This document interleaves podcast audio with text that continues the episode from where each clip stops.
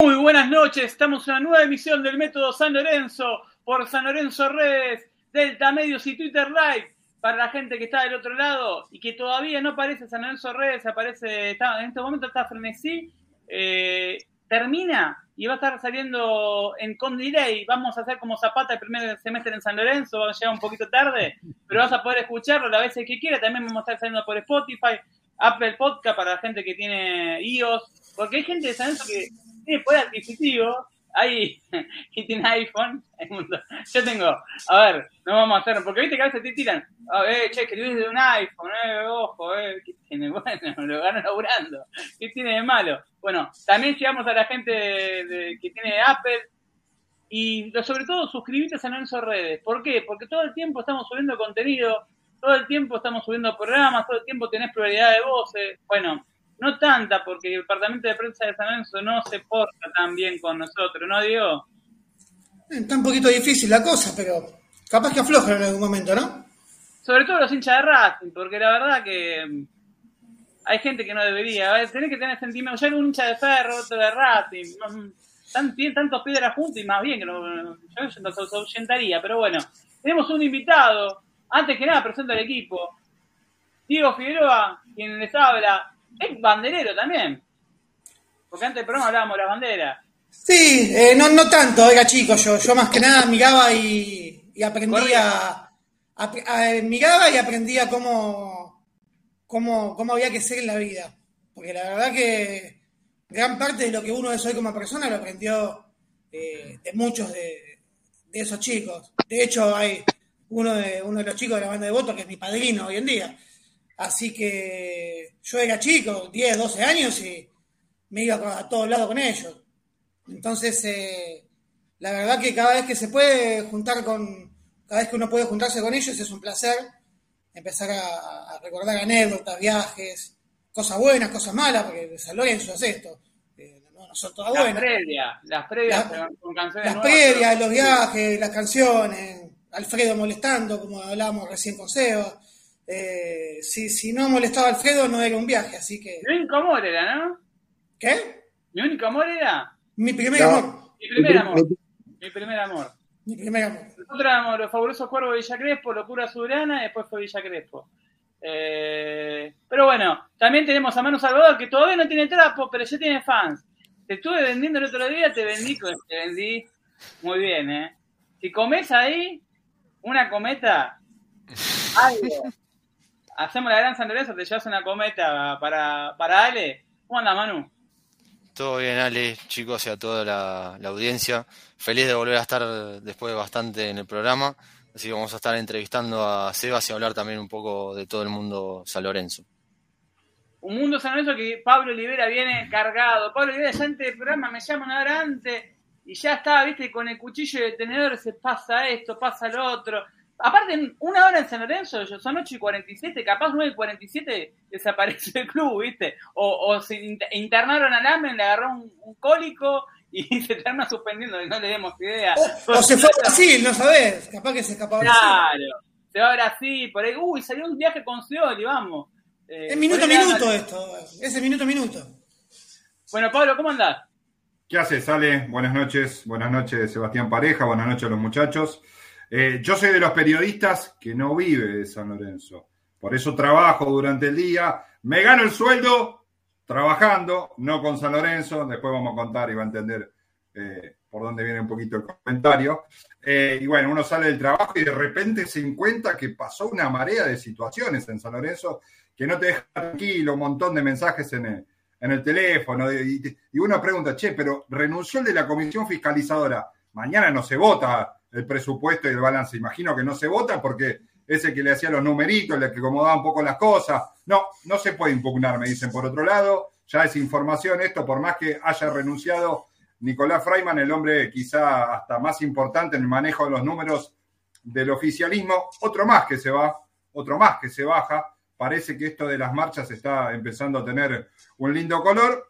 Eh, no se puede impugnar. Así que mañana vamos a tener otro día bastante movido en San Lorenzo. Se ve que esta semana, aunque estamos ya casi en la mitad, viene, viene tomando color. Y ojalá que mañana pasen cosas importantes y sanas para San Lorenzo, sobre todo. hablando de sanas, eh, hoy tenemos en el programa a Lealtad Soberana a su principal referente, a Sebastián Pareja. ¿Cómo te va, Seba? Hola Ale, Diego, Pablo, Manu, bien, y un saludo a toda la audiencia, gracias de nuevo por, por esta posibilidad de charlar con ustedes. Un, a ver, tenemos tanto tema para hablar, pero primero y principal vamos a hablar de la marcha. Me parece que hay que darle la difusión porque hay muchos medios que se parece que no hay marcha en San Lorenzo. Nadie se, algunos medios se están omitiéndola o se hacen los boludos. Eh, ¿De qué medio? justamente medio grande de San Lorenzo? ¿De qué cuadros son, muchachos? ¿Son de San Lorenzo? Mirá que después en la foto salen todos, ¿eh? eh hay que poner los huevos arriba de la mesa y, mostrar de qué lado de la mecha está. Eh, Seba, primero te vamos a hablar de la marcha, vos como referente de tu agrupación, como parte de, una de las columnas que se organizaron, de que están, porque son muchísimas, son muchas, eh, para enumerar agrupaciones y también gente de San Lorenzo, ¿no? socios, gente, bandereros, hay de todo. Antes que nada, primero y principal, ¿por qué te pensás que se llegó a este extremo de tener que ir al Ministerio de Turismo de la Nación a pedirle al expresidente o presidente, porque no se sabe qué función cumple realmente en San Lorenzo, porque lo vemos en la presentación de Trollo presentándolo como presidente, para que se tenga que movilizar la gente de San Lorenzo por segunda vez en menos de 20 días pidiendo nada más y nada menos que las elecciones anticipadas. ¿Qué pasó? Eh, ¿Cuántas cosas se omitieron? ¿Cuántos pasos se saltaron? Ustedes tuvieron, habían dado una nota. Eh, ¿Qué pasó con esa nota? ¿Qué contestación tuvieron de parte de, Matías Lamen y de la Comisión Directiva de San Lorenzo? La verdad es que me parece que todo el programa de hoy no, alcanzaría para describir cada una de las acciones o motivos o, consecuencias que, ha generado esta dirigencia que nos lleva a nosotros a tomar este tipo de decisión. A ver, pero básicamente, para que se comprenda, nos cansamos, nos cansamos, nos, agotaron, este, vemos, vemos al club en una desidia total, en un abandono absoluto. Este, por más que vengan a cambiar las lamparitas de algún sector del estadio o que, o que en algún momento te, cambien eh, las cortinas del luchador y te lo informen como si fuese la gran noticia de un club como San Lorenzo, la verdad es que nos cansamos, no, no, no, no, no, no soportamos más el estado en el que se encuentra San Lorenzo. Y, o sea, eso es, es lo que resume la sensación por la que atraviesa, yo creo que la gran mayoría del hincha de San Lorenzo. El que está involucrado medianamente en el día a día, como el que viene nada más que a los partidos. El que viene nada más que a los partidos se encontró el, domingo en, la en la norte, por ejemplo, eh, todos los baños este, orinados, o sea, nadie, nadie había limpiado. Te estoy ah, hablando. Una pregunta, Seba, ¿vos conocías las cataratas del Iguazú? ¿Tuviste la posibilidad de.? Claro, te pusieron, te pusieron ducha. Contá, lo bueno y contá lo malo, Seba, te pusieron una ducha. Sí, pusieron una ducha eh, directamente a la cabeza de la gente que, paga el abono en la norte, porque fue una, una locura lo que pasó ahí. Pero digo, pero digo, pero todo es así es un conjunto de un montón de cosas que hace que la gente se haya cansado. A ver, acá, eh, muchachos, acá tenemos que todos entender algo que es importante de la marcha del jueves. Acá no hay una voluntad eh, política tendiente exclusivamente a renovar autoridades de San Lorenzo. Acá hay una voluntad de gente preocupada por la realidad del club y en donde, y en donde ha, ha tratado en los últimos años, yo en mi caso particular, puedo decir que tengo ejemplos de cinco años para atrás. Intenté, intentamos, muchos de todos nosotros, pero muchos chicos, pero muchos chicos, muchas chicas, muchas agrupaciones que ya estaban constituidas, ir planteando de distintas maneras los problemas que tenía San Lorenzo, o pidiendo reuniones presenciales con cada uno de los dirigentes, o haciendo pedidos bajo nota, o haciendo pedidos bajo intimidación como carta documento, y nunca he tenido respuesta. Conozco gente que le ha llevado propuestas concretas al club para solucionar distintas aristas de todos estos grandes problemas, y no ha tenido propuesta. Entonces, no hay respuesta. Entonces, y vimos un proceso el año pasado donde San Lorenzo estuvo a la deriva o sea, que, esto no nos, no, no, nos sorprenda porque es lo que pasó. El año pasado, el 2021, San Lorenzo estuvo absolutamente a la deriva. San Lorenzo tuvo en mayo al presidente pidiendo licencia, nadie eh, nadie haciéndose cargo realmente, formalmente Horacio, pero nadie haciéndose cargo realmente del club, una ley de resonificación que pudimos sacar a los empujones, porque veníamos con un, con un envión de una lucha de mucha gente de hace muchos años atrás y porque la situación no daba a nivel político en el gobierno de la ciudad como para que eso se frenase y nada más. Y San Lorenzo sobrevivió porque es grande y como digo siempre, porque está instalado en la República Argentina, porque si San Lorenzo estuviese instalado en un país un poco más serio, donde los controles son bastante más estrictos, San Lorenzo está pasando una calamidad, porque San Lorenzo no tenía, imagínense que estamos hablando de que todavía no se presentó el balance que se tendría que haber presentado hace ocho meses atrás. O sea, antes, que, antes que, porque mucha gente por ahí, eh, recién te está conociendo políticamente, por no, no es una cara, política, sí era popular de San Lorenzo, pero no políticamente. Eh, vos estuviste involucrado justamente en lo que fue la ley de, de resonificación eh, estuviste en, el armado, estuviste en el día a día, porque hoy justamente recién hablaba del tema de la ley. Eh, durante todos esos meses que vos contabas, que hablabas con los dirigentes de San Lorenzo, eh, ¿te sorprendió, vos, vos veías que esto a la larga iba a terminar explotando? ¿Vos no había, no había capacidad de diálogo de ninguna manera con algunos integrantes de la comisión directiva? Sí, sí, sí, el problema es ese. El problema es que el diálogo como tal existía siempre. Te juntabas y sí, tenés razón, sí, mañana vamos a hacer esto, sí, estamos, estamos saliendo para allá para cumplir con tal obligación, sí, estamos eh, juntándonos con fulano porque le debemos una explicación, sí, sí, mañana tenés los papeles para presentar donde lo tenés que presentar. No, el diálogo, pero perfecto, ahora es un diálogo de mentirosos, un diálogo de mentirosos y nos cansamos de la mentira. ¿Sabes por qué, Alejandro? Porque, porque lo que yo siempre digo, uno se puede equivocar. Cuando uno hace, se puede equivocar, esto es una regla de vida y podemos estar de acuerdo no con la decisión que uno tomó. Uno podrá decir, no, lo que pasa es que te equivocaste porque tomaste una mala decisión. Perfecto. Ahora, acá se han tomado decisiones deliberadamente en contra de los intereses de San Lorenzo. O sea, pero yo no tengo ninguna duda de esto. Esos meses que yo transcurrí de enero a agosto, en el que se sacó la ley, en el que yo no fui ni el más importante ni mucho menos, porque en esa mesa eh, estuvo Marcelo Culota, estuvo Guillermo Zúcolo, estuvo Fabio, el, arquitecto Fabio de Marco, eh, estuvo eh, Massini, estuvo Jorge Balsas, que la verdad que estuvo muy a disposición siempre de todo lo que es la vuelta a Boedo, sinceramente, estuvo siempre a disposición, y estuvo Miguel Mastro Simone manejando ese grupo de la inteligencia de lo que debía de ser eh, eh, la ley de resonificación. Ahora, vos me preguntás a mí, que nosotros como esa mesa ejecutora de la ley de resonificación, nos enterábamos que a la mañana había pasado Matías Lamens por el gobierno de la ciudad a hablar con Larreta, o que a la tarde lo llamó Tinelli a Larreta mientras nosotros estábamos haciendo otra cosa. No, toda una descoordinación absoluta. Cada uno hacía lo que se le cantaba. Cada uno hacía lo que se le cantaba y estuvimos a nada, a partir de algunos movimientos políticos que se dieron entre algunos pillos, entre algunos pillos, estuvimos a nada de que esa ley no salga. A nada. Seba, eh, soy de las personas que me gustan que los dirigentes se la jueguen y, estás eh, declarando, y no es la primera vez, eh, con decisión.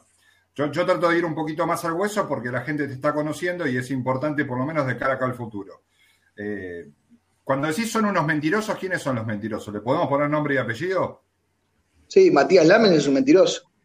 Claro que sí. Matías Lamen es un mentiroso. Porque lo tuviste bien de cerca, trabajaron en conjunto. Hoy, hoy ¿cómo lo sentís? ¿Se rompió el diálogo ese? A mí, a mí particularmente, como a muchos con los que nosotros hablamos, nos da mucha pena porque Miguel ha sido un tipo que creo que ha sostenido esta gestión más allá de lo que esta gestión realmente se sostenía. O sea, si vos me decís quién sostuvo esta gestión, y Miguel la sostuvo, porque la verdad que se tuvo que, se tuvo que amacar con una y, mil cuestiones que la verdad que no tenía él la responsabilidad directa. Ahora, en el más... Disculpame, ¿por qué pensás que, a ver, yo escucho muchas veces eso, esa frase, Miguel es un buen tipo, Miguel esto, lo mismo pasa con Roberto Álvarez ¿por qué pensás que se inmolaron? Porque la verdad, se inmolaron por, por una persona que estaban, ellos mismos sabían que estaban mintiendo y que no estaban diciendo, o estaban cebados por el poder y se terminan inmolando y manchando capaz su imagen que tranquilamente se podrían ir a sus casas y seguir con sus vidas, con sus profesiones Es que hay un grupo de trabajo, hay un grupo de trabajo, un grupo cerrado, digamos, hoy renuncia Freiman, que es eh, quizá de los nombres más importantes del día a día, que no es del grupo cerrado. Entonces no sorprende quizá tanto.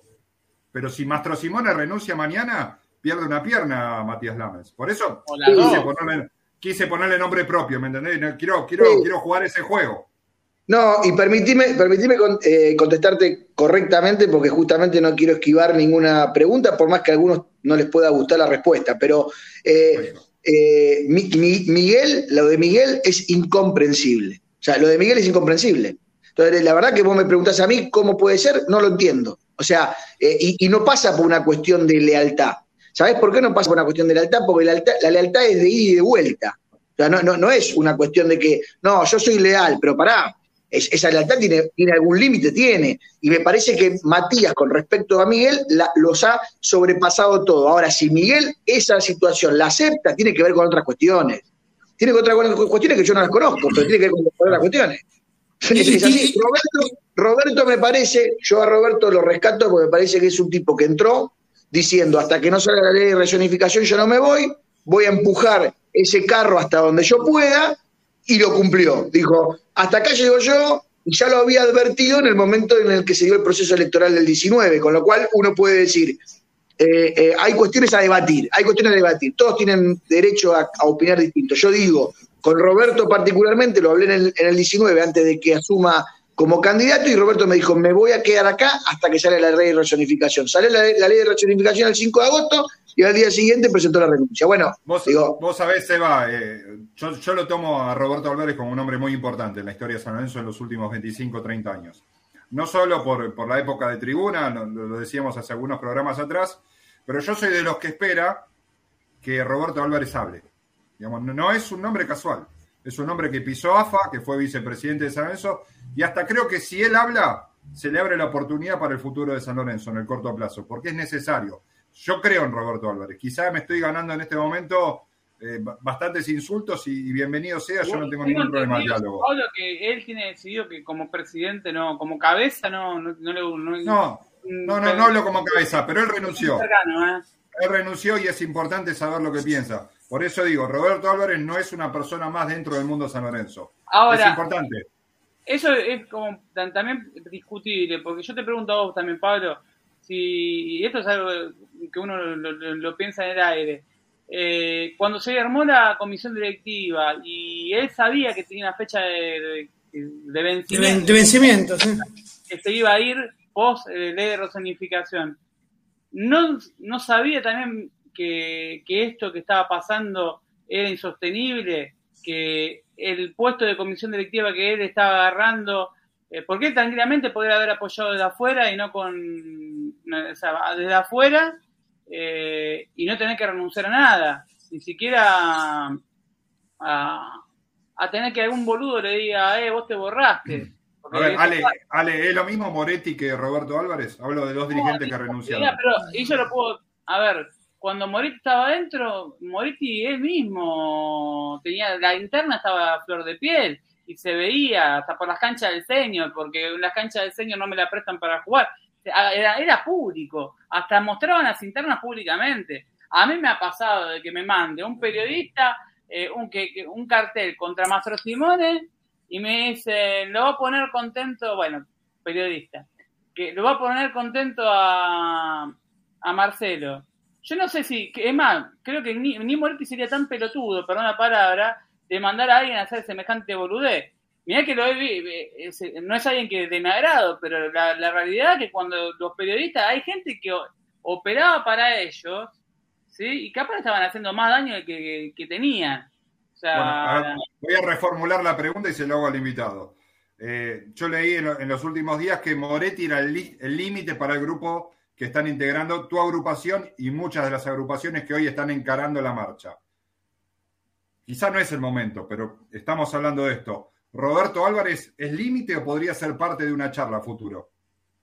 Mira, Pablo, te voy a ser totalmente sincero. Nosotros en las reuniones de agrupaciones tenemos este tipo de conversación. Hoy la, la, mayoría de la gente en San Lorenzo considera que esta situación no da para más. Y cuando decimos que no da para más, mete adentro de la bolsa a todos. Y lamentablemente pagan justo por pecadores. O sea, hoy, hoy, hoy, si vos me decís a mí, hoy, hay posibilidad entre las agrupaciones que, que no sé, a ver, las agrupaciones en forma individual, tenemos trato con muchos dirigentes que, están, que se fueron, que, que, vienen, que se van, digamos, o sea, esto es la vida política, hay relaciones. Ahora, el, núcleo de todo este proceso que se está llevando adelante es un núcleo que no cuenta con ninguno de ellos. ¿Por qué? Bueno, porque básicamente, algo de lo que decía Alejandro, eh, eh, si vos tuviste hasta hace dos días convalidando todo esto, esto no es de, de ahora. O sea, no puede ser que porque nos hemos movido nosotros dos, tres meses o, hemos activado dos o tres hilos cada uno de nosotros, empiecen a caer la renuncia, a un asambleísta que se va.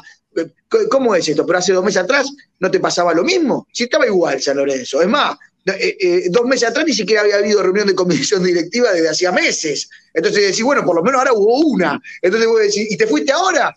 Quiere decir que la presión de la gente, en ese sentido, no, no, no distingue entre si uno es mejor o uno es peor. Yo particularmente sé de, quienes forman parte de comisión directiva, de fiscalizadora y muchos asambleístas, que sé que realmente son tipos que están en el club desinteresadamente, que no cobran un mango, que, que colaboran. Digo, en lo personal los rescato. Ahora, el proceso que se viene, que es el proceso de ir en búsqueda, eh, de ir en búsqueda de un llamado de elecciones es contra toda la dirigencia actual. O sea, esto lamentablemente es así.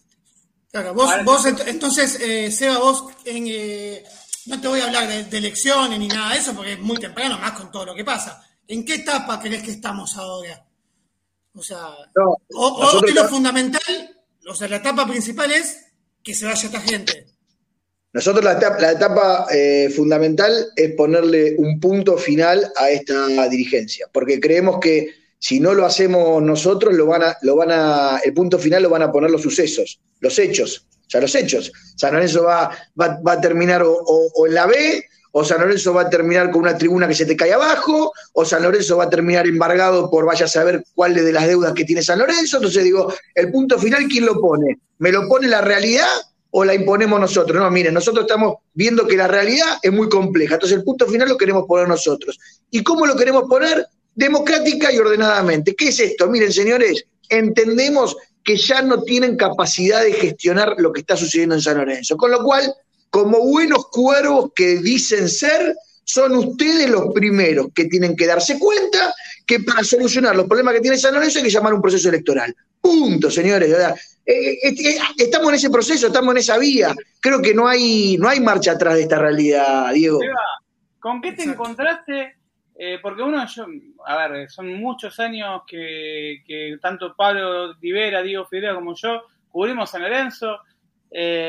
¿Con qué te encontraste? Por una cosa, Marcelo Culeta hace mil años que, que está con la vuelta a Boedo, peleándola, remándola, presentando despacho muchas veces negándoselo en la cara. Eh, hay mucho, pero a ver, integrantes de, todas las listas que, están justamente, muchas personas que justamente vos lo dijiste, hablaron, rompieron las bolas, digamos, y tú siempre dijeron, no, vamos a cambiar. Eso también me lo dijeron a mí, o sea, no, no desconozco esa frase de, no, esto lo vamos a cambiar, esto no es como parece, y llega un momento que te parece mitómano.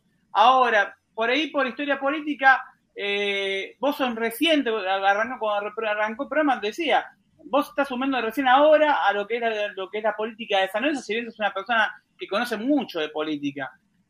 Te hago una pregunta, Matías Lamens o, alguna de las personas que, que están en el poder, se puede decir, eh, no sé si Pomelo, Pomelo no lo veo tan en ese sentido tan pedante. Eh, te chicaneó, te, te, miró por arriba como diciendo, mirá que, porque eh, a mí me ha pasado con siendo periodista de que ya, ustedes son nuevos y no entienden nada, poco más, diciendo, tratándote che pibe. Eh, ¿Te pasó de que de, una forma altanera eh, te, trato con, hacia vos o a las agrupaciones nuevas de San Lorenzo? Mira, te voy a ser sincero, me parece que, no hay ninguno que, que, se anime a chicanearme de mala manera. La verdad es esa, te lo digo sinceramente y sin ningún tipo de problema. ¿eh? Eh, digo, me parece que lo que, lo que nos encontramos en, eh, en San Lorenzo es una desidia. Nos encontramos un Titanic ¿sí? que ya había chocado con el iceberg porque el capitán del Titanic estaba durmiendo y cuando agarró el, timón dijo, viremos a babor, 180 eh, grados, esto lo, rescatamos y el agujero en el Titanic ya estaba. Y se fueron todos a pique. Y eso fue lo que pasó. Entonces cuando, cuando, cuando Matías Lames aparece como El Salvador, después de vaya a saber qué, qué letargo, vaya a saber qué tiempo, vaya a saber qué otras obligaciones, siendo el vicepresidente, y aparece en San Lorenzo como El Salvador, no hay salvación acá con, las mismas prácticas, con las mismas metodologías. Mirá, eh, vos no podés salir de una situación de estas características si no lo haces en equipo.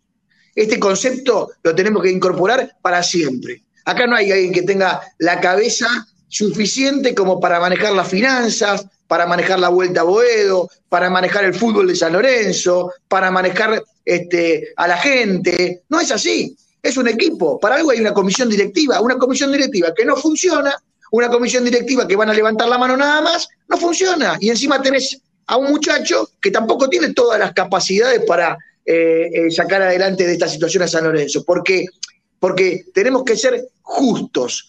San Lorenzo está en esta situación por ellos, no porque eh, le agarró la pandemia. O, sea, digo, vamos a enfocar quiénes son los responsables de esta realidad ellos mismos. Entonces digo, no, es que acá hay que darle crédito para que saquen a San Lorenzo de la realidad en la que lo han metido, no, acá hay que pedirles por favor que entiendan que como no tienen la capacidad para sacarlo adelante, tienen que buscar alternativas de gobierno. La forma de buscar una alternativa de gobierno es llamando a elecciones. ¿Sabes qué, Seba? Dale, Diego, dale, dale. Sí. No, hablamos, ya hablamos de Lamens, hablamos de Mastro Simone, hablamos de Álvarez. De Tinelli eh, no lo nombramos. ¿Qué opinas de Tinelli? de su eterna licencia, de que vive en una nube de pedos, de que mientras el club se hunde eh, se saca fotito y, come mogul con, tomando speed. ¿Qué opinas? Te voy, a, dar dos opiniones. Una, una que es la formal. ¿Cuál es la formal? ¿El, Marcelo Tinelli tiene derecho a pedir una licencia? Sí.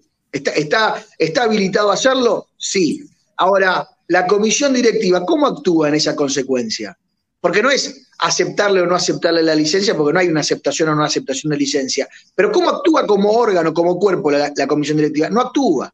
Yo en el momento que, que, Marcelo Tinelli estaba presentando la licencia, lo llamé a Tinelli, lo llamé a Moretti, lo llamé a Rosales, lo llamé, no sé, eh, no me acuerdo a cuánto llamé, para decirle, señores, ustedes se tienen que plantar con el presidente de San Lorenzo y pedirle que no pida licencia porque no le es beneficioso al club, porque encima el club iba a quedar, como sabíamos, en manos de no sabíamos quién, porque no es que le, dejaban el club a un Horacio este, que iba a conducir Horacio. Y bueno, bienvenido. No, no, iba a haber un doble comando, un doble comando que iba a tener cortocircuitos, como lo tuvo siempre, siempre, por más que, por más que políticamente sea más, Horacio aparezca más aliado que Matías, pero la verdad que en, el día a día del club, Horacio quería poner cancha de padre en Avenida de la Plata y Matías no quería hacer absolutamente nada en Avenida de la Plata. Entonces digo, estamos hablando de una conducción este, bicéfala que apunta para, para dos costados totalmente diferentes. Entonces digo, esto es una realidad formal y política del club. La otra es lo, es lo, personal.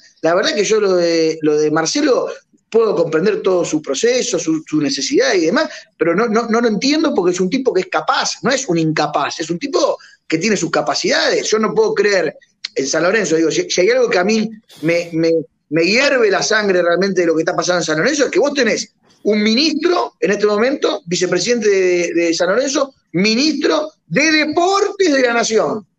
Y, a un presidente de San Lorenzo, presidente de la Superliga de Fútbol. ¿De qué estamos hablando? y, San Lorenzo está como está. ¿Pero de qué estamos hablando?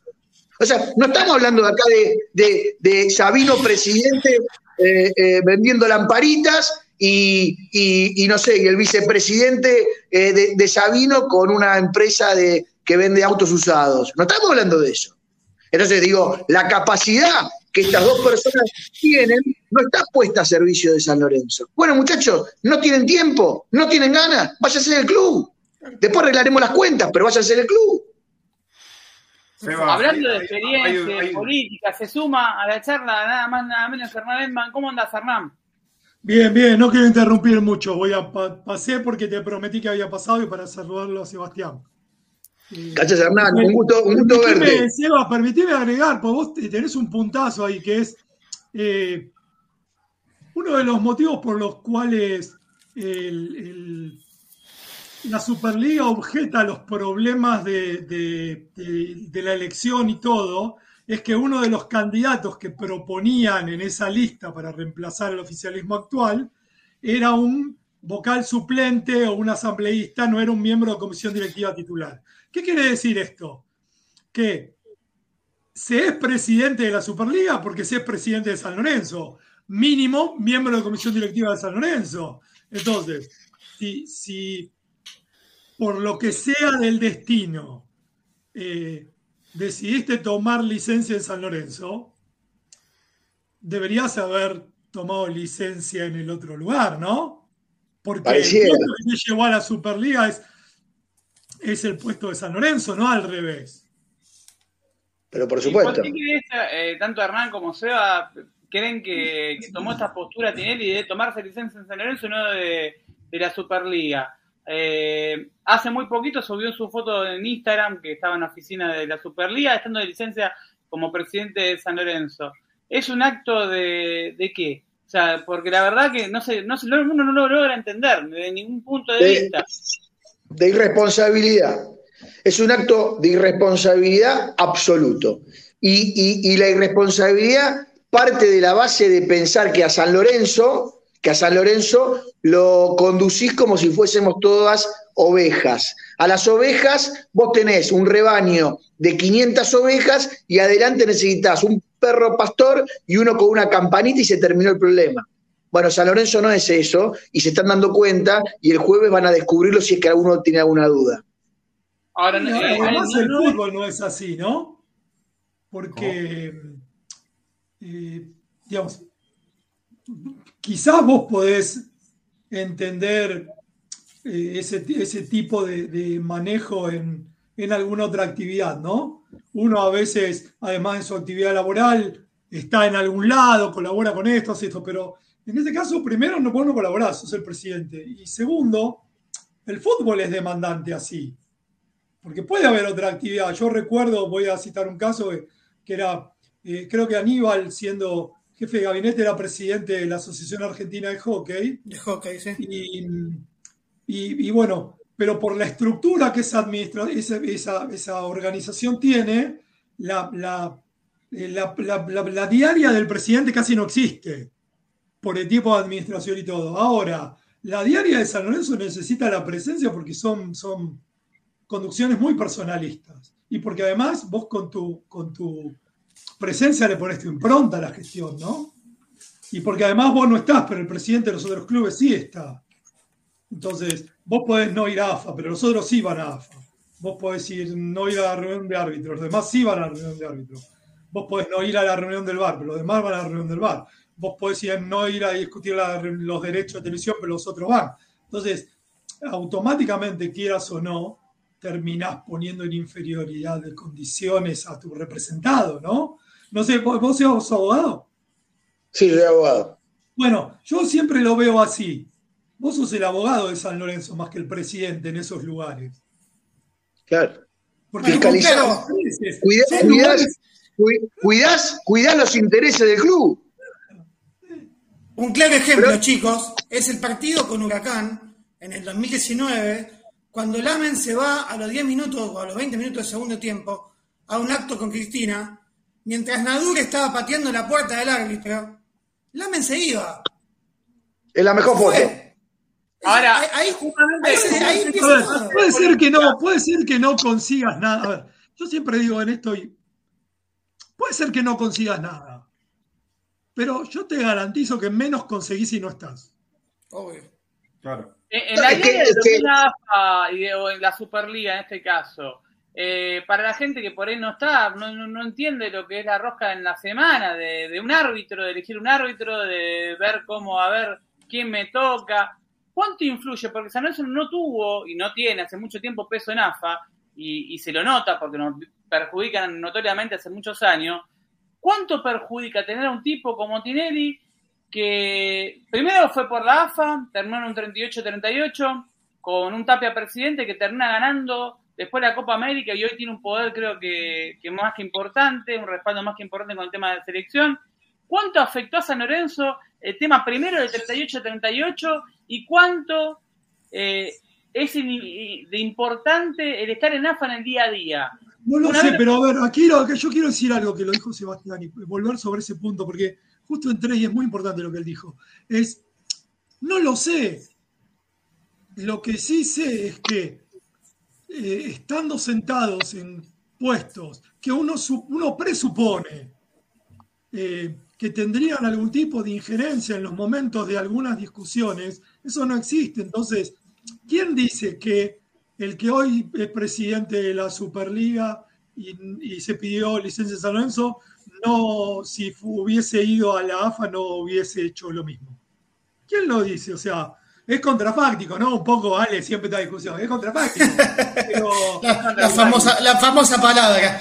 Claro, pero, yo tengo que decir, no, bueno, si yo fuera policía, no, bueno, pues soy comisario. Ah, como comisario me escudo. Y si hubiera sido policía, bueno, y yo creo que te hubieras escudado también, pa, porque excusado también, porque me parece que es un modus operandi ese. Ahora, cuando ustedes escuchan que, se filtra el video de que pasó con las peñas de, España, si no me equivoco, con la de Cataluña y con un par de, peñas más, que estaba hablando el AMEN, que él dice, yo estos dos años no estuve, como siendo vicepresidente elegido de San Lorenzo del. Eh, como diciendo, yo no tengo nada que ver, yo yo estoy en la lista, pero no, no estuve en los últimos años, así que si no me metan. ¿Qué piensan ustedes como ex padre? en tu caso vos, Hernán, fuiste parte de comisión directiva. En tu caso, Seba, lo conocés personalmente eh, y, y sabés muy bien que cómo se maneja. ¿Qué crees que, uno del otro lado, siendo dirigente de San Lorenzo, un arreseguidor, un Mastro Simone, un, a ver, la Villé, cuando dice dos años que yo estuve, RCGOR estuvo, la Villa estuvo, a ver, más allá de lo que uno puede pensar o no, los que pusieron la jeta, cuando escuchan este tipo de cosas, no hay ninguno que le diga, che, hermano, no te hagas de boludo que vos también estás acá metido, vos sos parte de todo este quilombo, porque también, como dice en la, en la diaria, el día a día, que no esté vicepresidente es sumamente importante, no es un rol menor, y justamente tenemos a un ex vicepresidente de San Lorenzo hablando acá, pero por supuesto, es una vergüenza. Es una vergüenza. Eh, mirá, yo no, no voy a hacer público porque nunca lo hago, es mi, forma de, conducirme con los temas de San Lorenzo como lo de mi vida. Cualquier conversación que he tenido con cualquiera de ellos en forma privada o por celular ha quedado en mi celular y, y no lo sabe nadie. Pero es una vergüenza, es vergonzoso ese tipo de respuesta.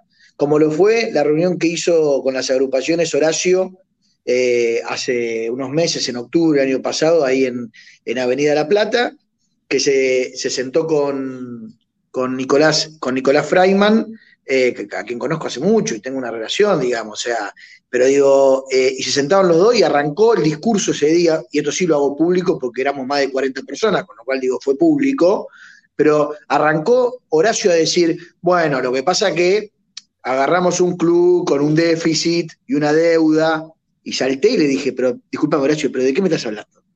¿Vos me vas a vender que, el paso de Tinelli a vos son dos gobiernos diferentes? Si son parte del mismo proceso electoral, la misma lista, la misma gente. O sea. Es el, vicepresidente encima, no, no es un. Es el vicepresidente. A la, vez, Arrezaigor era el candidato, el primer candidato era él, hasta que volvió y después Tinelli decidió ser el presidente, digamos, no, no olvidemos la historia.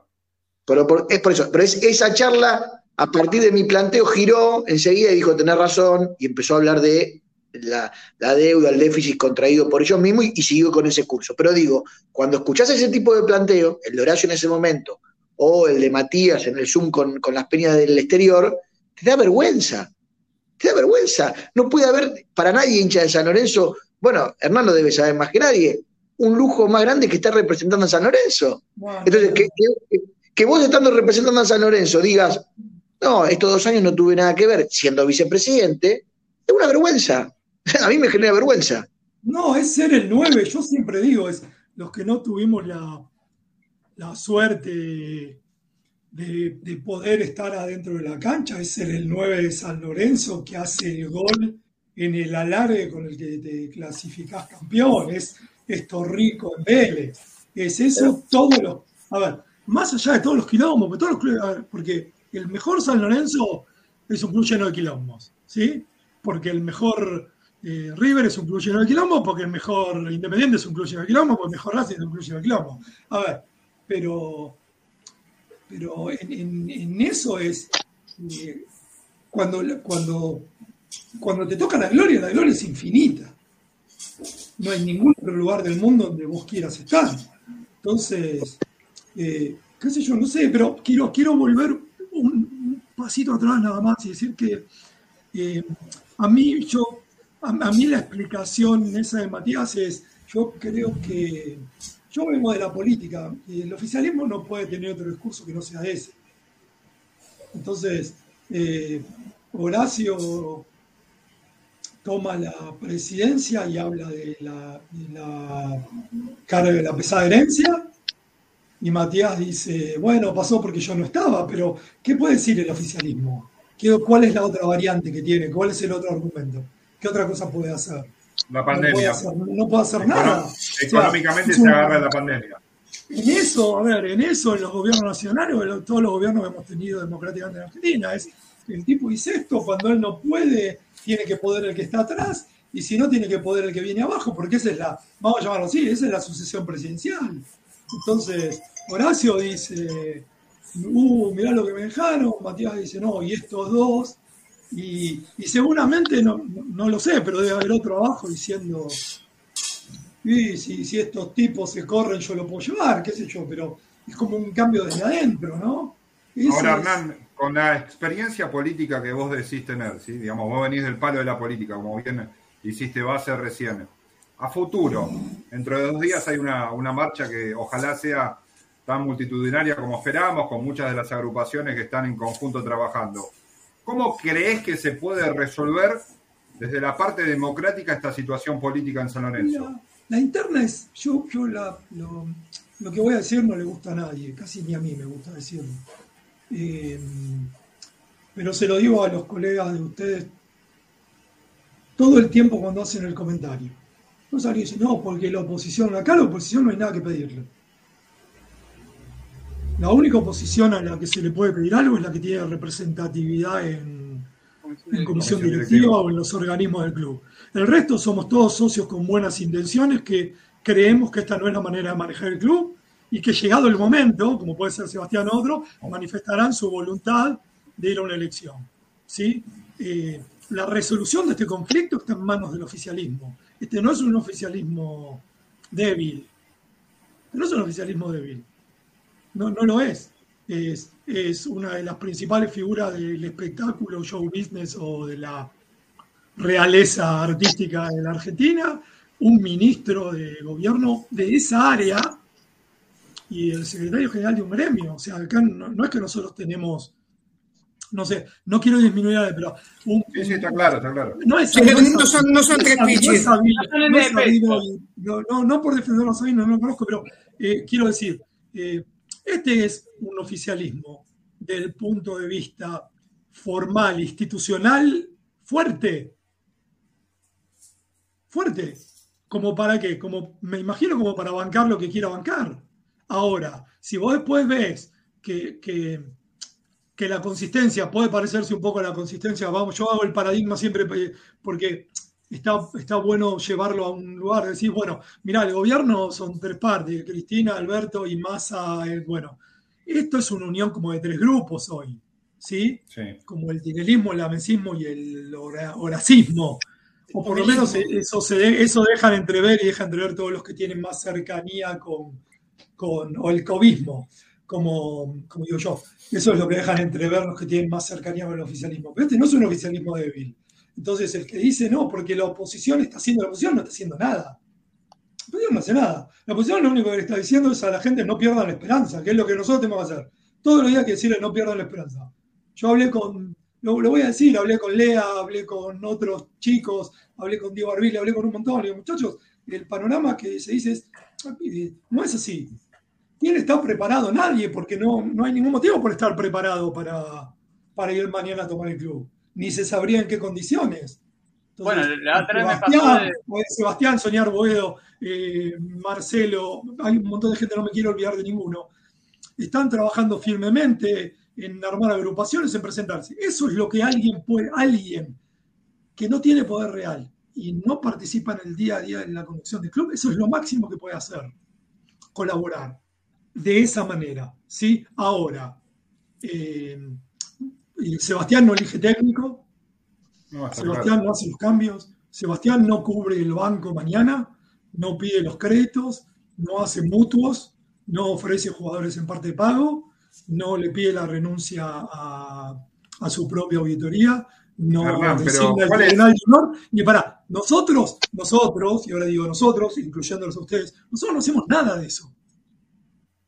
Manifestamos de la mejor manera, y yo hay que estar agradecido todos los días, este es un club con una gente divina que se manifiesta de la manera que puede, sin crearle ninguna otra complicación al club respecto de su desacuerdo con la conducción actual. ¿sí? A eso iba. ¿No te parece que un tesorero que no puede ser tesorero. El tesorero anterior no podía ser tesorero, el otro no sabemos. Cada vez que mirás un padrón, no cumplen hace, tres años no existían, hoy tienen 10 años de antigüedad. El socio número 84.500 se llamaba Rubén Pérez, hoy se llama. Vamos, pero por eso te decía, ¿cuál, es, el límite? Más bueno no se puede ser, ¿eh? Más bueno no se puede ser. ¿Cuál es el límite de la democracia en este sentido? No, todo. Porque me parece que hay, límites, eso está destruido en este momento, por todos lados. Pero, a ver, pero, ponerlo así, no, vos lo estás enfocando desde otro lado. Yo lo que digo es, eh, este no es un oficialismo débil. No. Ni es un oficialismo que haga lo que puede hacer un oficialismo débil, que es llamar a la gente y decir, miren muchachos, vamos a iniciar un periodo donde nosotros vemos que no damos pie con bola, no, queremos culminar el mandato, pero cuáles son las condiciones que les parece en las que todos podemos convivir, vamos a abrir los números, vengan muchachos, siéntense, este es el contrato de fulano, ese es el de este. Tampoco vemos eso. O sea, tampoco vemos eso. Eh, Alberto, más allá de Alberto se reunió con empresarios, sindicalistas y suministros. Bueno, el club no, el club no hace eso formalmente. Vos hablabas, disculpa, Seba, vos hablabas de, un oficialismo que es fuerte, porque obviamente, la, obviamente la última selección ganaron un 90% y tenían, gastaron una fortuna en el que fue la, la guita que pusieron encima para la campaña. Pusieron un call center para llamarte, te ofrecían poco más llevarte a Cococho, el Cotore te llevaba a Cococho a votar a, a Avenida La Plata. Ahora, eh, la otra vez estábamos en un evento del señor Boedo, estábamos en una mesa, estábamos todos medios partidarios eh, y le hablaba con Carlos, con Carlos eh, Caniza, y hablábamos de, lo que puede llegar a venir. El oficialismo cree que teniendo en cuenta las próximas elecciones, ojo, que el padrón es mucho más grande, es el doble, si no me equivoco, que las últimas elecciones, y que no se confíen tanto, como diciendo, no se confíen tanto de la posición eh, porque tenemos un padrón que es el doble y no todo es el microclima de Twitter. Ellos, eh, lo que te, desde el oficialismo. Pero, pero, pero, está, pero está bien, pero Ale, a ver, eh, quiero ser bueno, yo, yo ya me bajo si se va no, dale, tranquilo, te estoy escuchando atentamente. Muchachos, a ver, el, rey está desnudo, se acabó eso. ¿Qué te van a contar? ¿Qué me vas a contar en la elección del año que viene? ¿Que vas a hacer una cancha, que pusiste una maqueta? ¿Te daban turno para ir a ver la maqueta? ¿Fuiste a ver la maqueta? No. Apareció el señor el primer día en la audición de, la, cosa y dijo, bueno, la maqueta esa no era la, no es el proyecto, dijo. Te trajiste a tu mujer, a tu familia, a toda la puerta de la casa y dijiste que estaba, qué sé yo, y dijiste, no, mire, muchachos, no, lo primero que les quiero aclarar, estamos yendo, pero, pero tenés que doblar a la izquierda. No, no vamos a ir para ahí porque esa es la trucha, el otro, la tribuna no tiene el perfil, no, se cae, da para abajo. A ver, ¿cuál es? ¿Qué es lo que entonces? Y para, y si van a una elección y votan 50.000 socios y ganan por el 85%, bien ganado, porque, a ver, yo soy un hombre de la democracia creo. Un hombre de democracia. Ahora, el fantasma de no, me, meten 5.000 socios y le pagan durante dos años. Esto de subrilo no ponen nada gratis a nadie. A ver, muchachos, esto de subrilo no le ponen nada gratis a nadie. Y además, chicos, yo milito en el, en el peronismo del conurbano bonaerense. Cuando sé las cosas bien, ganás. Cuando sé las cosas mal, perdes. No importa que lo lleves a votar, no importa que lo lleve hermoso, no importa el creer que uno puede manejar a un socio de un club como San Lorenzo eh, porque te mandé un taxi. Yo vi mucho que mandaban taxi. Dale. Seamos buenos. Antes de, antes, yo voy a decir, antes del 2012, porque esas elecciones de ahí en adelante fueron ganadas por mucha diferencia, no lo digo por mí, digo que fueron ganadas por mucha diferencia. Ahí el candidato ponía, ponía, ponía, ponía, ponía y sacó 1.700 votos. ¿Entendés? Y, había, otro, había otro que ponía, ponía, ponía, como decía de Simone, te gastaste dos millones de dólares y te lo gastaste mal, los dos millones de dólares, papá, porque saliste tercero, tercero, cuatro. Pero insiste, ¿eh? Insiste, insiste, Ese chupa no, va, va, va, no le asomera a nadie, pero va. No, no, pero digo, no, no. no de la política. No me avancemos nunca a eso y después, eh, eh, sobre lo que dijo Pablo, el límite de la democracia es ninguno. ¿Sí? El, oficialismo también ha ganado el derecho de creer que puede poner un candidato Ahora, fin ahí en una elección. A mí lo que me parece, yo vuelvo a insistir con esto, estas son mis palabras, el rey está desnudo. ¿Sí? Entonces, toda esa lista, incluyéndome, giraba alrededor de la presencia de, de, la fantasía que un montón de hinchas de San Lorenzo tuvieron durante un montón de tiempo, que el día que Marcelo llegara a la política del club, el club iba a competir de igual a igual con River, Oca y. La famosa piedra en el zapato. No, esa, la piedra del zapato es de, es de, es de ah, Marcelo. Pero era así. Entonces, digamos, era como que finalmente, si todos iban a pedirle algo a él cuando eran presidente, finalmente era atendido por sus dueños. ¿sí? Entonces, esa fantasía se terminó, ese oficialismo está terminado. Yo, sinceramente, y acá sí lo digo sinceramente, no veo la manera de la reinserción de él de una forma que él pudiera ir a elecciones si no quiso conducir el club en todas estas circunstancias, no lo veo. Igual. Ah, igual se pronunció hace muy poquito en varios diarios, en mi con La Nación, diciendo que tenían el anhelo de ir por la jefatura de gobierno del año que viene. En la todo, todo eso, saber, eh, no, yo, la, verdad, en serio, lo digo bien. Eh, yo, y, con esto sí cierro y me, bajo, es, no nos distrae, este es un momento para no distraerse. Este es un momento para no distraerse. Este es un momento para no distraerse. A mí lo que piensan hacer con su vida, fuera de San Lorenzo, todos, incluyéndome a mí, me chupa un huevo. Me chupa un huevo. Ahora, ¿Te gustó? Me creo, creo... ¿Por, qué? Porque siempre hagan lo que quieran, muchachos, hagan lo que quieran. ¿Querés ser la reina de la primavera? Ser la reina de la primavera. ¿Querés ser la reina del corso? La reina de la fiesta de torta frita? A mí no me importa nada. Lo que digo buenamente es, son momentos para mirar cómo, qué está pasando todo todos los días en el oficialismo. Más allá de, de, y lo decía Sebastián, yo tuve una relación en un momento muy cercana con Nicolás Freiman puedo llamarlo, puedo llamarlo Nicolás.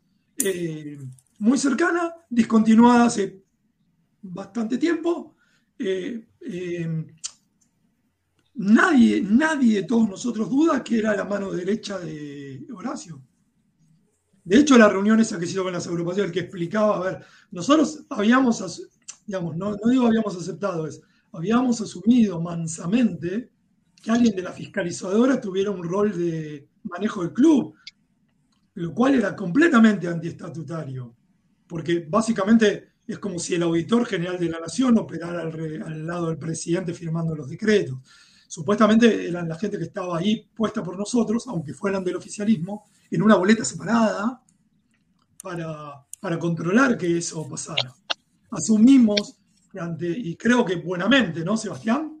Que ante la cefalía que había, si había alguien que más o menos podía, los números le daban parejo, ¿sí? Lo, aceptamos. Eh, creo que no hay ni una presentación ante el Tribunal de Honor objetando eso ni, ni lo otro, pero a, mí me, a mí me hace, a mí todas esas salidas, todas me hacen muchísimo ruido. Ahora le, pregunto a ambos, que ya eh, Sí, sí, sí, pues lo quiero dejar hacer. No, eh, quería, quería, hacer un, ¿Me dejas hacer un pequeño comentario de todo lo que dijo Hernán recién? Porque habló un montón de cosas que están, que están piola. Pero lo voy a hacer breve como para que quede, como para que quede claro. Primero, dentro de la democracia todo, con lo cual no hay un límite que exceda a la democracia. Así que esa parte, por eso, por eso que dentro de la democracia también entendemos que tenemos la eh, los derechos para reclamar de la manera que vamos a hacerlo el jueves. O sea, digo, no es antidemocrático reclamar, manifestarnos el jueves como lo vamos a hacer. Y aclaro también que lo vamos a hacer en el Ministerio de Turismo porque entendemos que desde ahí se conducen los destinos de San Lorenzo desde hace unos cuantos meses. Si, si Matías Lamens hubiese decidido conducir a San Lorenzo desde Ushuaia, estaríamos saliendo hoy a la madrugada en caravana para Ushuaia para ir a manifestarnos en Ushuaia. O sea, el Ministerio de Turismo no es porque queremos ir a romperle los quinotos a Matías Lamen, sino que entendemos que desde ahí está conduciendo a San Lorenzo. Después, por otro lado, agrego que el límite, pero ya no de la democracia, sino el límite de esta reacción, tiene que ver con lo que decía Hernán recién, el, el pueblo de San Lorenzo en general, nosotros en particular, hemos sido muy condescendientes, le hemos dado muchas posibilidades a esta dirigencia para que encarrile el barco. La, última manifestación el 24 de febrero con Lamen no se trataba ni más ni menos que eso, o sea, era decirle, flaco, durante este mes hacé las cosas bien. Y, si haces las cosas bien, y bueno, vamos a, ir, vamos a estar en disputa, vamos a ir a prepararnos para un proceso electoral del 23, pero por lo menos vamos a llegar al 23 con el tren sobre los carriles normales, no sobre, no sobre el aire. Déjame, con esto que, cierro con esto nada más. Y, en una reunión donde yo estuve presente en noviembre del año pasado, les pregunté a algunos miembros de comisión directiva cuál era el límite que tenía esta comisión directiva, no la democracia.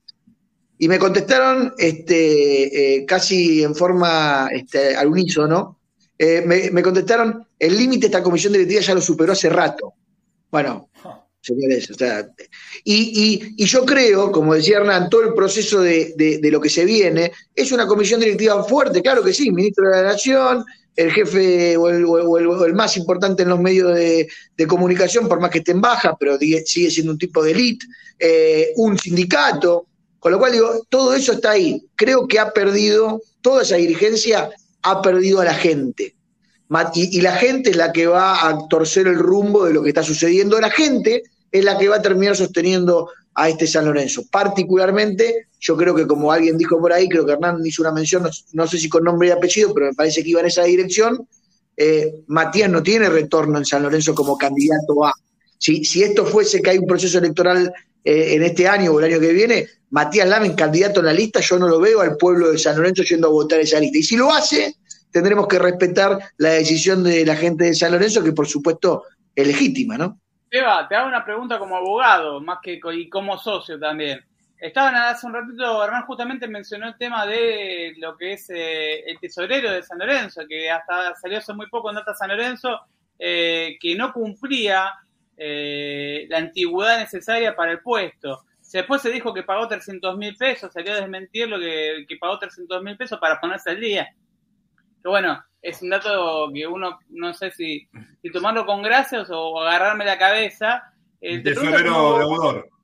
De un, un, deudor, un deudor importante, ¿no? 18 años se le pasaron por, por encima. Ahora, como abogado y también como parte de los socios que, están tan inquietos por lo que pasa en la actualidad de San Lorenzo, eh, se va a caer encima de, este tema, a ver el tema de, la, cantidad de años que tiene, por ejemplo, el tesorero de San Lorenzo para cumplir ese rol, si es estatutario o no. El estatuto que justamente muchas veces se, pasaron por, por, digamos, de alguna parte del cuerpo, eh, como socio y como abogado, van a caerles para investigarlo a fondo, a ver qué hicieron y están en, si están en condiciones, porque también ya de por sí eh, si no está cumpliendo con los requisitos para ser tesorero de San Lorenzo, eh, estaría pasando por alto el estatuto, por lo tanto, me gustaría saber legalmente qué se puede llegar a hacer.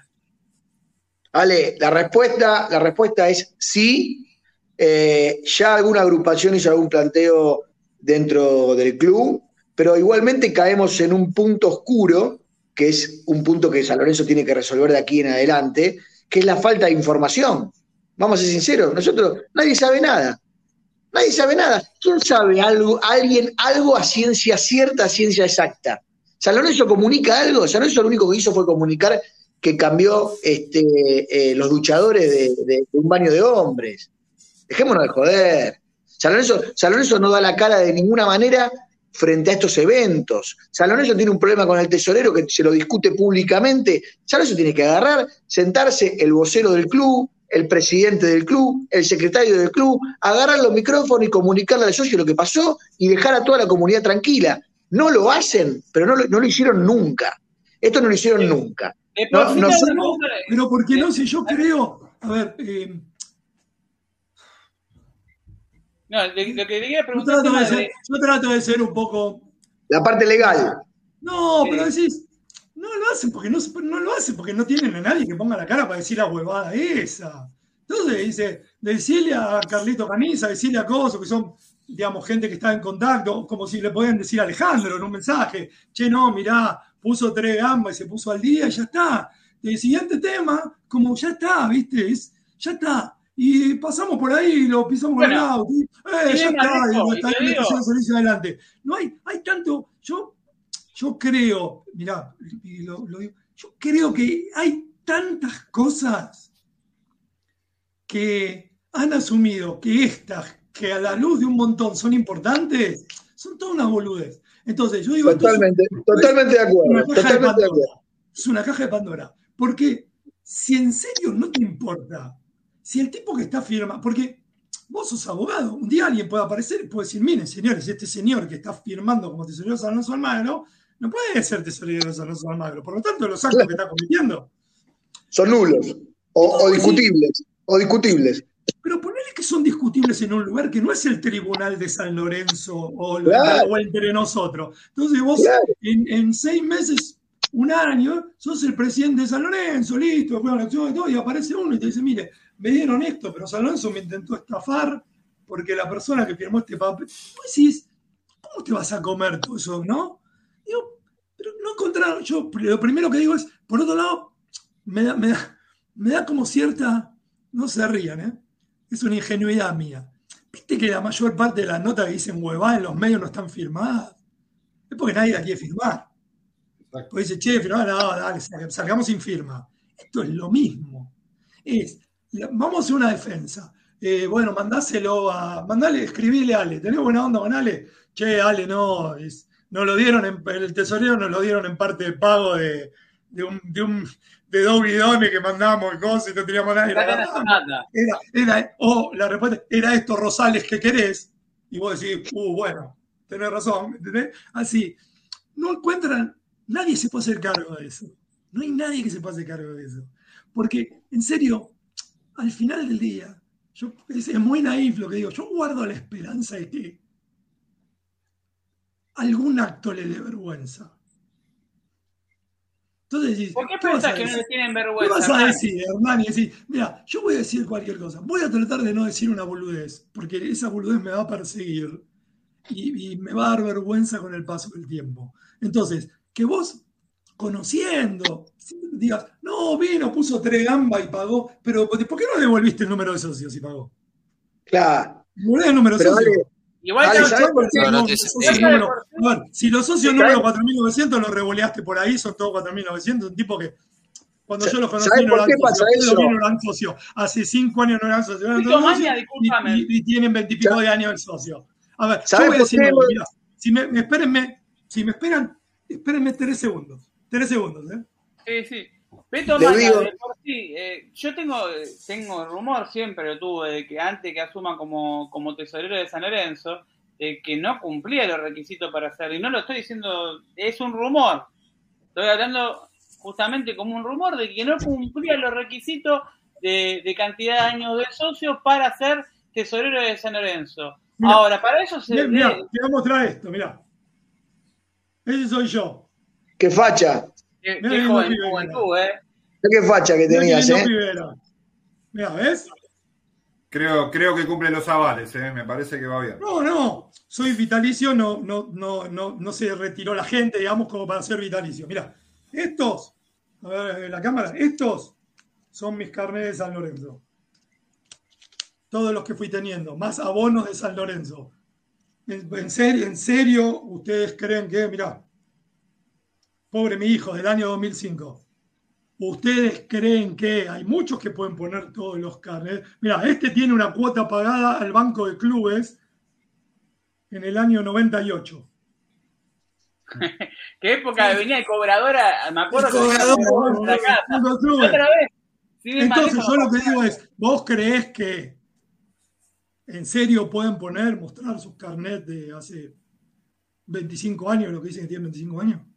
20, lo que dicen que tienen 20. Dale, sé bueno. Pero ya está, hasta acá llegamos.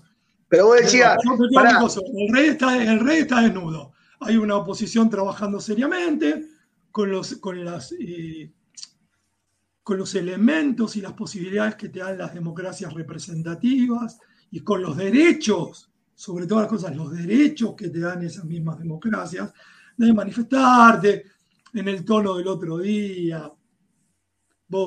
Había chicos con bolsas levantando la basura cuando terminó la marcha. Un, ex, un exceso japonés que tenemos, porque ya no somos más buenos, somos los más buenos. No, en serio lo digo. De cuidar el barrio, de cuidar cosas, de cuidar todo. Eh, no se puede pedir más. No se puede pedir más. O sea, ya está. Entonces, como dice Sebastián, te vas y te reunís, muchachos, necesitan, si tomaron la decisión de aferrarse a hasta Coso, llamen a todo el mundo y digan, miren, esta es la apertura, podés venir, podés ver los libros, podés ver los mutuos, podés ver esto, podés ver el otro, papá, papá, papá, papá, papá, papá, papá. Nos estamos poniendo en una situación deportivamente muy incómoda, deportivamente muy incómoda, entonces vamos a meterle todo de todos lados, ¿sí? Vamos, el que pueda hablar en coso hable, el que pueda ir a afable, el que pueda ir a coso hable, el que el otro hable, el que pueda ir a arreglar un quilombo con el banco, aquel que le debemos hable. Tenemos que saber los quilombos y tenemos que poder, ¿no? Decir, bueno, con un oriscon. No digo co yo nunca digo co-gobernar, ¿eh? porque no, este, este mandato le, le corresponde a alguien. Vos podés decir, en virtud de el tanto tiempo que falta y la demostración que hace el oficialismo de ir pasando la posta cada, antes era cada 100 metros, ahora cada 30 metros, y apareció todo el tiempo corredores nuevos, ¿sí? Eh, está bien. Más que esto no nos pueden pedir. Y, y voy un paso más atrás. Dejen de decir, la oposición tiene, la oposición tiene, la oposición las pelotas el estado de situación hoy de San Lorenzo es responsabilidad total, absoluta. Todo lo bueno, todo lo malo del oficialismo. Hernán, te doy una pregunta. No, a ver, ninguno, ni Sebas, ni Culota, ni Mera, ni los muchachos que están en la lista de Miele, ni lo de la ocupación 13 de agosto, que la verdad no los conozco y armaron la marcha el otro día, ni Sanz, ni, ni, ni, ni ninguno, no me quiero olvidar de ninguno ninguno, ni lo. Ni lo Te vuelvo a los youtubers, nadie, ninguno, ninguno tiene responsabilidad en el caos actual, ninguno. Ninguno. Ninguno. Todo lo contrario, yo creo que hay que agradecer que esta, esta, esta manera que nosotros tenemos de querer a nuestro club ha posibilitado que esto no sea un hervidero ¿sí? Mal, ¿sí? Es, una, es un debate democrático por ahora. ¿Qué te, para, ir dejándote tranquilo y te dejo en lugar, eh, también que hacer una pregunta, ¿qué es lo que más te preocupa? No, ya sacando el lugar de político, justamente de socio, ¿qué es lo que más te preocupa a futuro, a corto plazo de San Lorenzo de Almagro? A nivel institucional, eh, a nivel institucional, futbolístico, donde, donde quiera mirarlo. Todo, me preocupa todo porque mm, eh, los, los, los, clubes estamos, los, los, clubes están inmersos en la realidad de la Argentina además. Y entonces, e, este no es el escenario de país. Yo voy a, voy a volver, disculpame, Sebastián. Este no es el escenario de país del 2012. ¿eh? Con 1% de inflación, ni con 1% de inflación, ni con el dólar estable, ni como ese, no es el escenario. Entonces vos además como club te desenvolves en un escenario país que es un escenario complicado. Eh, entonces todo es complicado. Y, y, entonces estás en un avión que no está muy bien, en el medio de una tormenta y con pocos aeropuertos dispuestos a dejarte aterrizar. Entonces, digamos, lo, me, preocupa todo, me preocupa encarrilar lo deportivo, me preocupa encarrilar lo institucional, me preocupa todo, porque así cuando viene la buena viene para todo, o en general viene para todo, cuando está la mala está para todo. ¿sí? Entonces, yo no conozco la diaria y acá tengo que decirlo y es lo que siempre me han dicho y, y ayer me lo reclamaba alguien del, del básquet de San Lorenzo. Eh, miren muchachos, eh, yo, no me quiero imaginar lo que está pasando en los deportes federados, no me quiero imaginar. Pero no, no me parece que este sea un ambiente, un clima como para que los deportes federados se desarrollen de una forma... Me parece que vamos a tener, como siempre, islas en algunas cosas. Me parece que esto puede complicarse en eso. Me parece que la falta de conducción, presencia, todo, todo ese tipo de cosas terminan implicando en un montón más de cosas. Y, y ese es el temor. Y además que, que, vos, de nuevo, estás en el medio de una economía compleja, de un país complejo, eh, de un país complejo que tiene 100% de diferencia entre el dólar oficial y el dólar que uno puede comprar. O sea, co cosas de todos los días, digo, ¿no? Y entonces, y todo, a todo esto, yo hace veintipico minutos, no sé cuánto ha estado Sebastián, no podemos dedicar 15 segundos a la vuelta a Bovedo.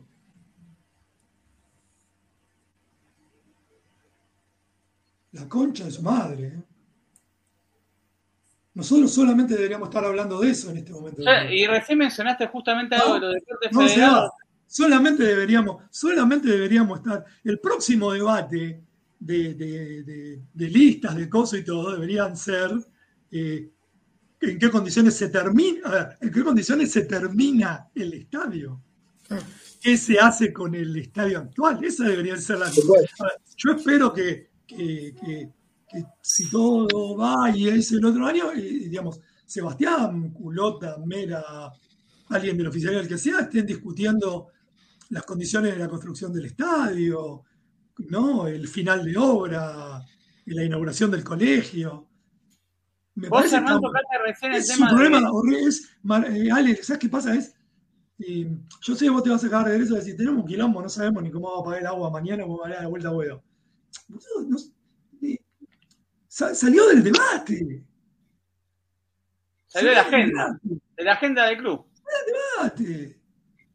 No estamos, no estamos. Bueno, se habla no, de. Bueno, si todo sale bien, vamos a estar en condiciones en tres meses presentar el, el pedido de demolición. Aparte, ya todos los plazos, viste, se va, ya todos los plazos van fines de agosto. Eh, no, pero, se comieron todo el año de nuevo.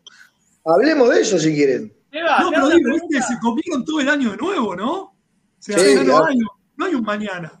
En agosto sí, claro. presentaremos, el gobierno se va a tardar seis meses, entonces decís agosto y el gobierno se va a tardar seis meses septiembre, octubre, noviembre, diciembre, enero, febrero del año que viene para la resolución. Digo, eh, y yo no soy el indicado para hablar de esto, pero digo, nos han sacado esa discusión también, ¿no? Eh, sí, bueno, podemos, podemos llevarla a nosotros, ¿no? Es de coyuntura, no de, de, futuro, es de coyuntura siempre. Me fui, Ale. Una pregunta fui, justamente. Me quedo, pero me quedo escuchando hay un tema, justamente había dos temas, uno que Manu estaba a punto de hablar, estabas hablando de los deportes federales, pasó algo en el hockey últimamente en el fútbol. Sí, desarmaron el primer equipo, supuestamente por falta de presupuesto. Eh, yo está, ma mañana voy a estar averiguando un poco más, pero desarmaron el primer equipo por falta de presupuesto. Bueno, hay un montón de ejemplos. El, eh, este deporte de tenis de mesa está en, en, un club que está de Parque de Chacabuco, porque acá no lo, lo desarmaron y se tuvieron que armar solo y después el club sube que hicieron en un gimnasio nuevo de, boxeo cuando desde el mismo Instagram de boxeo Casla eh, mostraron como ellos mismos, los mismos socios, los mismos profesores, los mismos coordinadores armaban todo, todo el, ring y todo el gimnasio para poder entrenar. Es todo un descalabro.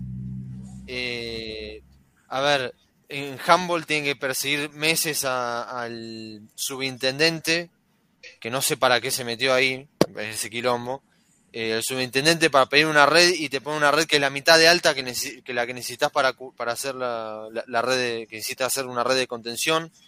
Entonces, es todo un descalabro. Eh, ya de por sí un sistema de, de, manejo que no, no, es el más eficiente.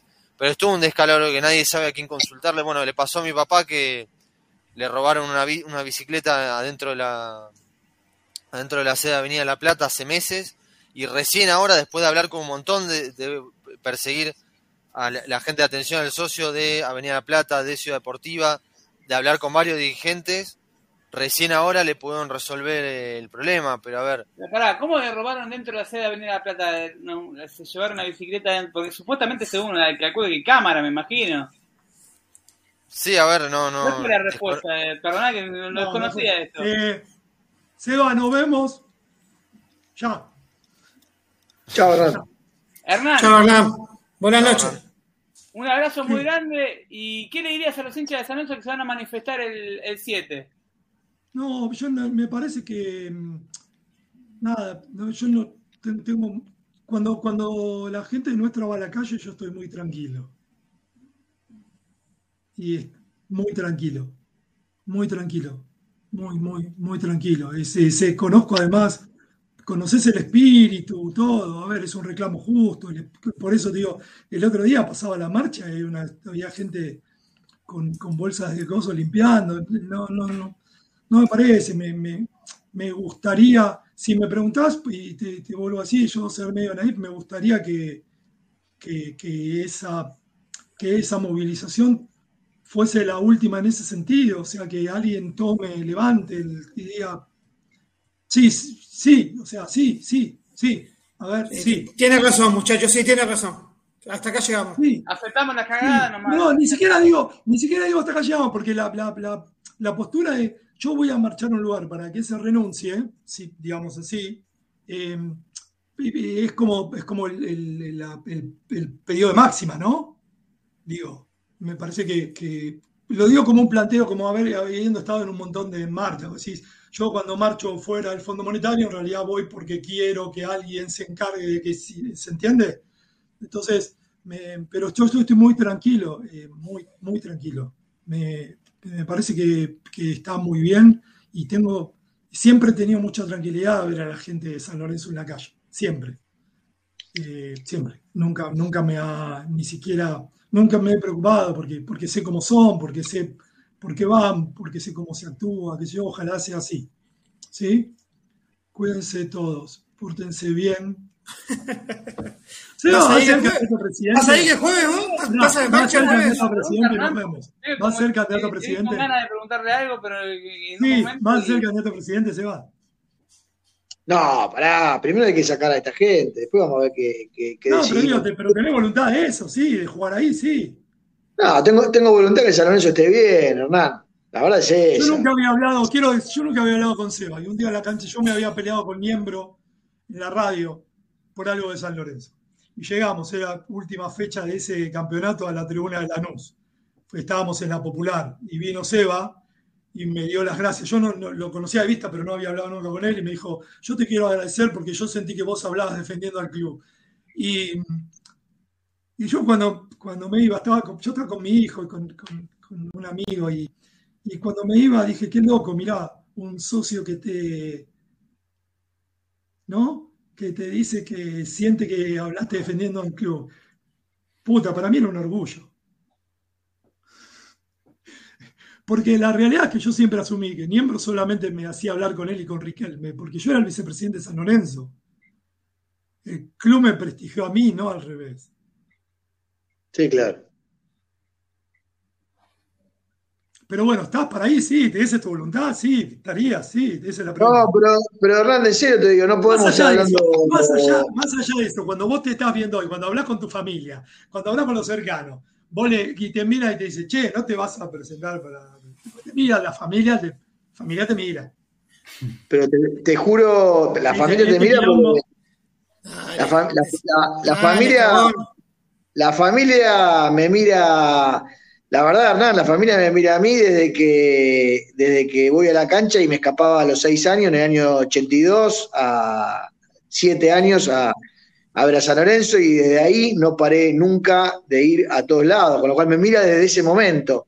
Eh, por eso los carnés que vos mostraste yo los tengo todos también, gracias a mi viejo eh, y a mis abuelos, pero, pero digo, después lo demás, te juro, eh, así como vos dijiste hace un rato que tenemos que estar concentrados, estamos concentrados, estamos concentrados en lo primero que tenemos que hacer, y lo primero que tenemos que hacer es que esta dirigencia entienda que se les terminó eh, el plazo de gracia que han tenido. Punto. Bien. Pablo, Bien, ¿le yo, me pregunta? yo le pregunto, no, es una, no es una, no es un truco, ¿eh? Yo cuando No, hablo no. con, con Mera le pregunto eso, cuando hablo con Culeta le pregunto eso, cuando hablo con todos le digo, pero ustedes están, o sea, están ahí porque vaya, va, digamos, eh, hay que, esa, eso se, Nosotros- viste, hay que, ¿no? Nosotros, nosotros estamos para hacer por San Lorenzo de Hernán lo que haya que hacer. Y en este momento le estamos poniendo tiempo, gana, cabeza, la cara, el pecho para hacer lo que San Lorenzo necesita en este momento, que es que la dirigencia actual entienda que no tiene forma de reaccionar frente a la crisis en la que nos ha llevado y que creemos que la salida para eso es un proceso electoral anticipado. Punto. No, no hay, no hay Me mucha más me vuelta. alegra eso. mucho escucharte, lo pregunto por eso, me quería ir con eso y además porque si no hago preguntas de periodista no me garpan el bolo. Entonces, No, eh, acá. necesitaba que me garpen el bolo. En algún Me momento fui, te va a me fui, pórtense bien, me fui y me quedo escuchando, pasando en apago este todo, me quedo escuchando. En el Pórtense bien. Tenemos que estar como. Abrazo. Se fue Hernán. Porque Ya lo habían invitado alguna vez a Julio, ¿no? Porque él, él fue dirigente. ¿Qué? ¿A vos, Eva, tuviste la oportunidad como socio de la Norte de ir a. de abonado de la Norte, de ir al, al Paco Julio a, a sentarte y ver un partido de San Lorenzo? No, no. ¿No es alguno? de casualidad, que no sea Tinelli, ni el pal- ni el Tigre, El ni- palco, el palco oficial, oficial, Se- vamos a llamarlo el palco, sería el palco oficial, ex eh, palco oficial. Yo hay una duda que tengo existencial. Julio le sigue arpando. Yo te, el día de mañana No, me no. parece que No, es ya está, ya está, No, no. eso ya pasó. No, pero mirá, pero, pero Ale, a mí ahí no me vas a ver porque no me vas a ver tampoco con. Buscar por todos lados y no me vas a ver con ninguna foto con Lamen, con Tinelli, con ningún jugador de fútbol. No me vas a ver. Voy a, voy a contar una, inci- una incidencia y, a la vez voy a, vamos a chicañar un poquito, porque si no ya está, se fue, se fue un poquito Hernán, que es el que sabe experiencia, ahora vamos, vamos a bajar un poco nosotros. Eh, con Sebastián Pareja tenemos un muy amigo en común que, que es Vichy Andrade, hombre de tribuna de muchos años de la calle, conmigo compañero de periodismo, digamos periodista deportivo.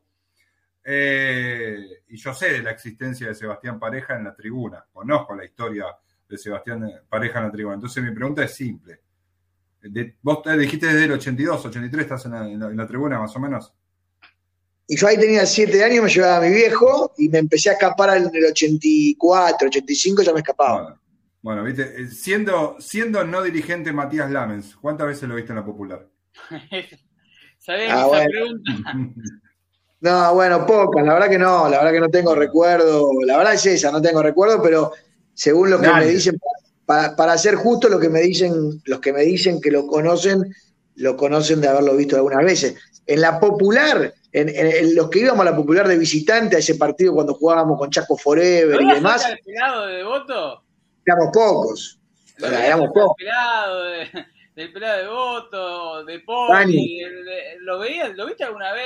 Era un chiqui, era, vamos a hacer, era un pendejo en esa época, Lame. Pero ¿lo viste o lo Sí, vieron sí, en la sí. época de, de Gordodito manejando la, la popular de San Lorenzo? Vamos al 2000. 2000 y de- No, yo no me, no, yo no me, yo no, no, yo no me acuerdo. De, de, de Hito sí, por supuesto, Nené también, este, de todos esos muchachos sí. Pero no, pero yo no me. Se está, está haciendo muy bueno, está haciendo muy bueno. Pareja No, pero- está haciendo pero- bueno. No, pero te juro que no, la verdad que no tengo, no, no he tenido relación con Matías en la tribuna, no lo he visto a Matías en la tribuna. Claro, es no, no, pero, bueno, pero Capaz que eso- estaba en la tribuna de Ferro. Nah, no seas malo. No sea No malo. seas malo que sí, sigue siendo ¿Por qué no vicepresidente de ser San clubes? Está bien, sí. Hay un video, hay un video que creo que si- si- hay un video que no sé, ¿no? ¿ustedes lo llegaron a ver el video de que están, que están cantando a Cacho Sacardi en el año 2000? Sí, Eh, sí, de lo 2005, que hay una carita Sí. muy conocida, uno mofleche, Sí. que lo conocemos, y que parece Matías Lamen, pero cantándole No, justamente no. Sacardi. No aparece, no aparece, no aparece. No, no es él. No, no, no es él. Ese Ah, video, ese video como, Claro. es como, ¿saben estas cosas tabú que... Bueno, Que- vamos, vamos pero, mirá, pará, déjame decir esto. Yo tengo, yo tengo algunos conocidos en, en San Lorenzo que me dicen que, que, que sí, que él, él, no sé si el padre, eh, iban a iban a la cancha. Yo no, no lo vi nunca particularmente, no tengo nadie cercano mío que, que sea de haber ido a la cancha con él. Ahora, igual estas cosas con las que están cayéndole ustedes ahora a Matías, está bien, la respeto, pero habría que haberle caído hace 10 años atrás, ¿no? Este, todas estas Sí. A ver, en el momento Dale. que dice que yo llegué, ahí, me acuerdo patente la frase, estaba en estudio fútbol. Y ese momento de nace Frenesal Sobrana, porque estaba el pelotudo de Alve, eh, estaba en la cicloneta, estaba el conchudo, estaba, estaba Camblor que le chupaba la verga más no poder, perdón, es como el vocabulario, o sea, no podían más, eh, catarata, es la catarata que vimos en la norte, pero era láctea. Lo que- Bienvenido, Seba, ¿eh? Este sale de verdad. Ya se terminó, no, ya está. la, la verdad, en un momento lo escucho hablar de estudio de fútbol y él empezaba, estaba hablando así como sobrando la situación. Estaba, estaba Alejandro Fabri, que pues, con el vocabulario de, de Lame, como que se iba endulzando, enamorándose, porque te lo vendía, viste, te empezaba a tener ingeniería económica, contrafáctico, hablaba como becario de CONICET, estaba en un momento que decía yo, este, que- que- bien, buen pibe. Lo quería como que presentar a la hija, ¿viste? En un momento yo pensé que Fabri se le, iba a presentar a, a la, a la hija y decirle, mira, que esta, esta es mi hija. Pero en un momento dice, no, porque a mí, yo cómo no conociste a Tinelli. No, por un amigo en común, Leandro Vital fue, un, Vital, Vital, Claro, Vital. Yo Leandro Vital, exacto. Leandro Vital, Leandro Vital, me suena, Vital, Vital, Bien. Vital. Y como yo soy un hijo de puta, que soy, soy antisabino nivel 20, ni siquiera nivel 6, porque yo no voy a ser el tipo que te dice, no, porque está muerto, no lo voy, no, pará, pará. Una cosa no quita la otra. Eh, indefendible era. Eh, y le hizo mucho daño a San Lorenzo Sabinismo. Eh, si bien ha, ha formado unos, ha, gente que estaba en ese momento que es valorable, también hay que decir que le ha hecho un daño total. Pero me acuerdo que la nombra Vital, y yo digo, pero para, Vital no estaba con Ranucci en el grupo inversor del 2007. Y ahí me fijo y, empiezo a indagar y digo, che, pero estaba en la lista de Dimeglio. Y estaba como, estaba en la foto, y empiezo a buscar la foto, digo, la concha de su hermana pu- puteando en vivo, eh, estaban viéndolo, la cómo nos comimos el paquetito. Digo, ahí eh, dije, acá hay que hacer algo porque esto es el grupo inversor disfrazado. En ese momento me llamaba la Lilita, ay, eh, eh, me acuerdo patente, le mando un saludo, porque estuvieron, le mando un saludo muy grande, no es nada contra ustedes, pero me decían, nos decían la Lilita en su momento por decir justamente cosas que terminaron pasando. No había que darle tantas libertades a estos muchachos. Es como da- eh, cuando le das tanto la llave del club y, y le dejas tantas comodidades, termina pasando esto. Eh, hay, que, hay que reconocer también el, el arranque, el arranque que hubo fue difícil de contrarrestar. Esos primeros cuatro años era, éramos pocos. Hay que, hay que sinceros, agradecerle a éramos Miguel que cayó en cana. Antes que nada, al juez Campo, que lo mete en cana. Claro. Por más que Sí. se portó muy bien, hay que decirlo, con el, con el hijo de Aramayo, que, que de ese gesto hay muy poca gente que, que habla. Eh, cuando Torrico aparece en escena en San Lorenzo, le deben esa pelota que le saca a Lione. No lo estoy desmereciendo al campeón de Pixie, pero sin esa pelota que le saca a Lione, no había ni Copa Libertadores porque no clasificábamos No, está claro. había Bausa, no había absolutamente un carajo. Tampoco los tres empates en las últimas fechas. Eh, tampoco se daba así ese bombazo de Leandro Navarro de mitad de cancha, que se Con lo come Vélez. Sebastián Vélez. Después de dos derrotas consecutivas, no era gol. El técnico de San Lorenzo no iba a ser eh, Pixie, ya estaba estaban re- reunidos con el reemplazante. El día de vamos, vamos los pibes, el día que, que meten a Navarro, que meten a Contreras, que meten a Correa, que meten a Villalba, que terminan jugando todos los pibes, y Kahneman, terminan jugando todo de entrada. Eh, sí, sí, eh, más, yo lo conté acá. A mí en el 2014, un, un día feriado, me llaman por teléfono de un número privado y me dicen, te va a llamar el presidente de San Lorenzo. Bueno, que me llame el presidente de San Lorenzo. 2014 estamos hablando, ¿sí? Porque yo había hecho un comentario sobre la recaudación del partido de Independiente del Valle en la Copa Libertadores. Y sí, yo en ese momento era vestuarista en el equipo desafío y me iba a fijar sobre la recaudación. Y los números no me cerraban. Y por ese comentario me llamaron para retarme, como si fuera un nene chiquito. Entonces, imagínate que pasaron ocho años y bastante conocemos A mí la me, situación. me acuerdo patente que me llamó para reputearme porque conté en, en ese momento encima éramos un medio que era, era diminuto, es poco. Encima éramos, criticábamos el rol de criticar pues justamente para hacer, nosotros decíamos, hacemos el disclosure en lo que se llama Estados Unidos, nosotros nos plantamos y decimos, nosotros vamos a ser críticos, te guste o no te guste, bueno, somos un medio crítico, después lo consumís o no lo consumís, vamos a saber que vamos a decir cosas totalmente de, de- de hincha. Y me llama porque yo estaba en la fila de, me acuerdo que de bajar de Paraguay, y la venta de entrada era un quilombo, no había baños químicos, no había un carajo. la gente bajaba de los micros de Paraguay, de, los micros que volvían de Paraguay, y se encontraban con cuadras y cuadras de cola hincha de San Lorenzo para sacar una entrada. No había baños químicos, no había ambulancia, y yo lo contaba en el minuto a minuto en Twitter y mostraba que no había baños químicos, que no estaba organizado. ¿Sabes quién organizaba? Culota. Eh, no, no, ni siquiera culota, que me río más todavía, porque ¿sabes quién lo vio organizando esa fila y calmando a la gente? El hombre jarra. Ah, sí, bueno, sí. Apareció de la nada, agarra, y como si fuese una autoridad del club. Ponía, los ponía, y Tarzano, en ese momento, Tarzano que estaba con un sueño para 25, porque estaba, eh, estaba ya, no, no, te digo que destruido, pero destruido en el sentido de tanta cantidad de horas de viaje. Bajó de los micros y tratar de calmar a la gente que bajaba de los micros de Paraguay que iban a tener su entrada. No sé si se acuerdan del quilombo que fue. Yo estaba en los micros, yo volví, yo volví en los micros Paraguay. Yo terminé la transmisión y volví con, con gente amiga. Estábamos en el micro, esa época, yo viajé a Puerto Alegre, viajé con los micros de, con Willy Buzo, con, en ese momento era quien estaba a cargo del manejo de los micros. Paraguay? Claro. en el micro de él? El, el, micro, no, tarde llegamos, como tiene que ser. Pero fuimos, fuimos, fuimos, a Portalegre, llegamos, llegamos para los penales un poco más. No, no, pero viajamos todos en ese grupo, porque en ese momento él estaba a cargo, él estaba con el voluntariado, todo el trabajo que se estaba haciendo, pero yo viví todo el sentimiento de lo que estaba la gente regresando de Paraguay con el golpe que fue, con el gol sobre la hora, con todas las historias que hay. Y llegar acá y era un desastre. Por, eso. Igual hay que reconocerle en algo estuvo bien en ese momento. Me acuerdo en Paraguay patente de que estaba, se metió para interceder para que la gente de San Lorenzo eh, pudiera acceder al estadio, había quilombo afuera y que, eso lo, vi. Trabajó, trabajó. en, eso lo vi en la popular. Fue, el único gesto de verdad que, le vi patente de, defender al hincha en la cancha, ¿eh? defenderlo en la cancha, decir, bueno, en Paraguay patente se plantó. ¿Dónde quedó el sentimiento de ese tipo? Y le te pregunto a vos, Eva, que sos hincha y aparte hoy, mañana, mañana, pasado mañana, vas a estar justamente, vas a verle la cara con todas las demás agrupaciones y, y, gente de San Lorenzo, socios de San Lorenzo que están inquietos eh, ¿Cómo crees que lo va a recibir eh, Matías Lamen?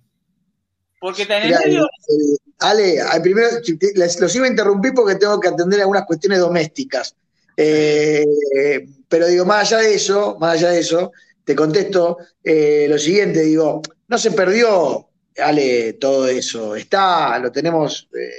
lo que pasa es que el, hincha de San Lorenzo en, en general la verdad que no quiere problemas. O sea, la verdad que quiere ir a la cancha tranquilo, ver un equipo competitivo, una institución creciendo. Entonces, creo que, creo que la, ilusión óptica que se generó al principio de esta, de esta gestión, hace nueve años atrás, hizo ¿no? que uno vaya tardando mucho en reaccionar. Y cuando reaccionamos, la verdad que está todo destrozado.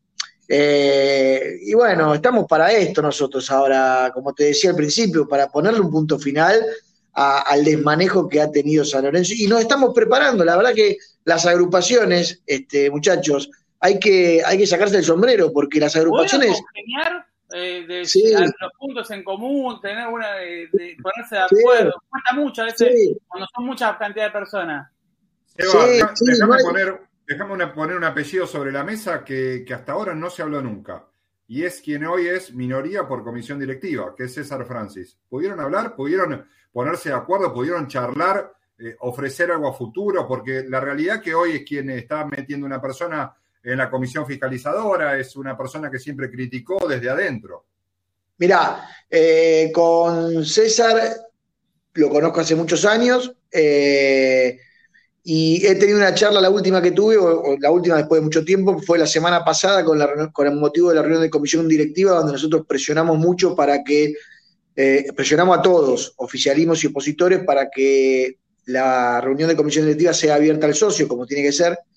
Eh, no terminó sucediendo, fue una apertura parcial para algunos, bueno, particularmente yo no pude participar porque los días lunes doy clase en la Universidad de Lomas y, la verdad que tenía que estar presencial en Lomas, con lo cual era imposible estar virtual en la reunión de comisión directiva, pero Este, eh, y, y César Francis, motivo de mi llamada o para exigirle que él exija esto, me llamó por teléfono y estuvimos hablando un rato, un rato largo. Tenemos algunos puntos de vista diferentes. O sea, digo, por ejemplo, un, un ejemplo, y que salió en la conversación con César, eh, el balance. El balance, cuando, y también una discusión que tenemos dentro de nuestra agrupación y que hemos ya abierto a las otras agrupaciones también. Eh, Seba, antes de, de dejar de sí. problema momento, no me queda ese detalle. ¿Tuvieron acceso a las agrupaciones, por lo menos, eh, al No, no, el yo presupuesto no. balance que está presentado mañana? No, yo no, no, yo no, yo no, nosotros no, por lo menos, no, no, no. Eh, ¿Sabés No. de alguien que ya, se pudo ya tener acceso? Yo, ¿Tuvieron? yo pude hablar eh, minutos antes de salir al aire con César Francis preguntándole, como miembro de la comisión fiscalizadora, ¿sí? Eh, como agrupación que tiene un miembro dentro, más que nada por la renuncia de Nicolás Freiman. A mí, me, a mí me llamaba la atención la situación, a ver qué se podía hacer o qué podía llegar a suceder. Y pregunté si iban a impugnar esta situación. Por lo menos la- el llamado a la presentación del balance, a ver qué se podía hacer, y ellos dijeron que no, no podían hacer nada y que la situación se iba a manejar naturalmente como lo iba a llevar el oficialismo. Bueno, pero, pero digo, déjame, déjame esto solo, ¿vale? Para terminar con la idea, para que quede claro. Digo, yo, yo opositor, el día de mañana, yo soy opositor, y me voy, me, me voy a la asamblea con un balance que encuentro eh, eh, fraudulento. Ah, Entonces, estoy obligado a votar en contra, pero inmediatamente de votar en contra tengo que ir a hacer una denuncia, porque es fraudulento. O sea, de- a mí, socio de San Lorenzo, de nada me sirve que por ser opositor me levantes la mano en contra y me digas, no, yo voté en contra del balance, pero discúlpame, ¿votaste en contra del balance porque sos opositor o porque el balance está mal redactado, porque está dibujado, porque está fraudulento? Porque si está dibujado y está fraudulento, tenés que salir de ahí y hacer una denuncia. Y si Seba, se ahí. que, por ejemplo, lo que sepa, lo de este tesorero Lantarón no cumple los requisitos necesarios, ¿se impugna, es- ese- se puede impugnar este balance? ¿No se lo puede desti- destituir? No, Sí, no, hay pero que ver pero- va a poner la para el caso, Hay que ver quién firmó el balance. ¿Ustedes lo vieron el balance? no, todavía no, pero la pregunta es esta, supongamos que es fraudulento, como vos decís. Esto, esto para responder, o mejor, lo, va a responder un abogado que sabe del tema, porque hay una versión oficial de una reunión de la semana pasada de asambleístas oficialistas, que el mensaje que se le bajó, hay que firmarlo como sea, porque si no San Lorenzo corre peligro. ¿Dónde se denuncia y qué es lo que le puede pasar a San Lorenzo? Vos como abogado, ayudanos a responder al que está del otro lado. Yo como abogado y como miembro de una agrupación hoy opositora al oficialismo, sería muy cauteloso respecto de las decisiones a tomar porque en definitiva lo que tratamos de hacer es cuidar a San Lorenzo. Entonces, cual- cualquier acción que yo lleve adelante, tengo que prever las consecuencias de esas acciones, porque si las consecuencias de esas acciones no solucionan los problemas de San Lorenzo y lo empeoran y generan que haya una intervención en el club, por ejemplo, por ejemplo, yo no sé si eso es mejor para San Lorenzo. Me parece que San Loren- San Lorenzo debería de, de poder tener la capacidad de resolver sus problemas dentro. Ahora, ¿qué, qué posibilidades hay? Bueno, hay incumplimiento estatutario, tenés la posibilidad de presentar una denuncia en Inspección General de Justicia. Hay un fraude, hay un fraude concreto desde el punto de vista patrimonial, hay una denuncia penal de fondo. O sea, digo, no, no, no hay muchas más cosas. Después hay que analizar bien qué conviene, hasta dónde se puede llegar, con qué argumentos vamos a presentar una cosa o la otra, qué consecuencias van a traer una u otra acción, pero claro que sí, claro que hay que hacerlo. Seba, para cerrar, eh, y ya Sí. para ir cerrando el programa del día de hoy, te vamos a tener obviamente nuevamente, eh, seguramente hay, tan, esto, eh, tan- hay tantas cosas por conversar en San Lorenzo, no hablamos de la vuelta a Boedo con lo importante que es. justamente mañana se puede, mañana dicen que la carta del oficialismo, ese rumor, Fundamental, pero fundamental, ¿eh? presentaría el fideicomiso eh, con que no es justamente con el Banco Nación como informaron, hay que ver, y también un préstamo con el Banco Itaú. Son Sí, dos cosas distintas. Un el, alma- el mismo banco que hizo el, el préstamo de, Estudiantes de La Plata Estudiantes. eh, y el fideicomiso que también hizo la, la, lo de Estudiantes de La Plata. Que no sé si es un, una, un espejito de retrovisor, un espejo de colores para dibujarle y que mañana levante la manito.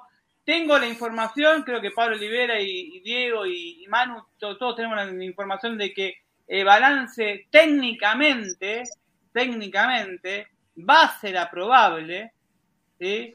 Las consecuencias, a ver, cuando digo técnicamente es técnicamente está bien dibujado, si le, llamamos una jerga, está dibujado bien, sí, está dibujado bien. Ahora, en los papeles reales, en lo que en, la diaria, en la que vivimos en la diaria futuro, compromete muchísimo a San Lorenzo. Seguramente el balance puede llegar a salir, pero vos crees que eh, si se llega a presentar mañana este comiso, ¿puede cambiar el voto de más de un asambleísta o vocal de San Lorenzo de Almagro? ¿O, van a, ¿O vos pensás que van a ser firmes en sus decisiones y decir, no, me paro, me planto, la verdad esto no da para más, sino no voy a confiar en ustedes para hacer un fideicomiso? Mira, te soy sincero, Ale, y con esto me parece que concluyo. Eh, el, el, balance es una, una eh, eh, radiografía técnica financiera del estado del club. Te puede gustar más o menos, pero lo tenés que estudiar técnicamente. Puede o no ser aprobable en la medida en que en él no, no se encuentre un fraude, un dibujo. Ahora, lo que vos no podés es estar ejecutando un presupuesto que no tenés. O sea, San Lorenzo no tiene presupuesto. Entonces, lo que la Asamblea se debería de preguntar es, es, señores, ¿de dónde sacamos el dinero para estar ejecutando qué cosas? Porque cuando vos tenés un presupuesto, el presupuesto te marca la vida patrimonial del año del club. Tenemos tantos ingresos que vienen de, de tales lugares y nosotros como comisión directiva estamos sugiriendo invertirlos en tal y tal área. San hizo lo que quiso la comisión directiva. Y hoy la asamblea va a tener que votar ese presupuesto. ¿Qué va a hacer con ese presupuesto? Me preocupa más el presupuesto que le va a votar la asamblea que el balance que en definitiva, si está técnicamente bien hecho, es una fotografía. Seba, te agradezco. Eh, día uno, Diego, Pablo, Mano, una pregunta que quieran hacerle. Ah, Yo quiero consultarle a Sebas. Eh, porque acá se habló, creo que una frase de, Roberto Álvarez en su momento había sido que necesitamos 300 dirigentes eh, y tener una, escuela de dirigentes, algo para, una idea similar a River, eh, en la cual uno se capacitaría de mínima en gestión deportiva o dirección deportiva. Eh, ¿Eso es algo que en tu agrupación lo están lo, propone? ¿Ya se, se viene capacitando? ¿Tiene la idea de capacitarse acá a 2023? Mira, general, digo. Sí, sí, mira, la, idea de, Roberto es una idea sana. Eh, eh, nos parece que se necesitan muchos dirigentes, nos parece que necesitamos mucho recambio dirigencial. Las agrupaciones en sí mismas están empezando a proponer de sus filas, de sus filas, a las mejores hombres y mujeres en distintas áreas. Hay contadores, hay abogados, hay, hay tipos que han estudiado marketing, mujeres que saben de periodismo, eh, de comunicación, demás. Estamos empezando a entrar en esa variable. Esta dirigencia desaprovechó mucho tiempo para tener un recambio dirigencial que no lo tuvo, claramente. Lo único que tuvo fue recambio de comisión directiva, que no es dirigencial. Cambió nombres por nombre, por dejar ingresar a comisión directiva a alguien que había puesto quizás 100 mil dólares en un préstamo, entonces se le pagaba pasando a ser vocal de comisión directiva y demás. Bueno, eso ha sido un desperdicio absoluto. Nosotros tenemos que estar enfocados en hacer el club más grande del mundo porque nosotros creemos que tenemos que ser el club más grande del mundo. Para eso tenés que tener un proyecto de inferiores, tenés que tener una estructura de gobierno, de conducción que a criterio de nosotros, pero que está en tela de juicio, por supuesto, se, se va a ensamblar en cuatro patas que nos parecen fundamentales. Una que es la institucional, no voy a desarrollar mucho porque nos tenemos que ir, pero una la institucional, con todo lo que ello implica, con, con, el cumplimiento del estatuto básicamente. Otra es la futbolística, que es quien, quien nos convoca a ser fanáticos de San Lorenzo, con lo cual tiene que haber un departamento de fútbol. Tenemos que pensar bien en las inferiores, agradezco y felicito a esta gestión. Lo único bueno que hizo en las inferiores, que fue meter a los Calabria ahora, porque son, son hinchas de San Lorenzo los Calabria, son hinchas de San Lorenzo, sabés que van a cuidar al club, después podemos coincidir no en muchas cosas, pero van a cuidar al club. Eh, la tercer pata, que es patrimonial, esto es, qué ingresos tenemos, cómo hacemos para generar más socios, cómo le damos valor a lo que ya tenemos, ciudad deportiva, eh, puesta en escena del estadio, qué hacemos con el Pedro Videgain. Nosotros ahí, una de las ideas que tenemos es ponerlo a consulta del socio para que el socio nos tire ideas, a ver de todos los socios cuál es la idea más innovadora.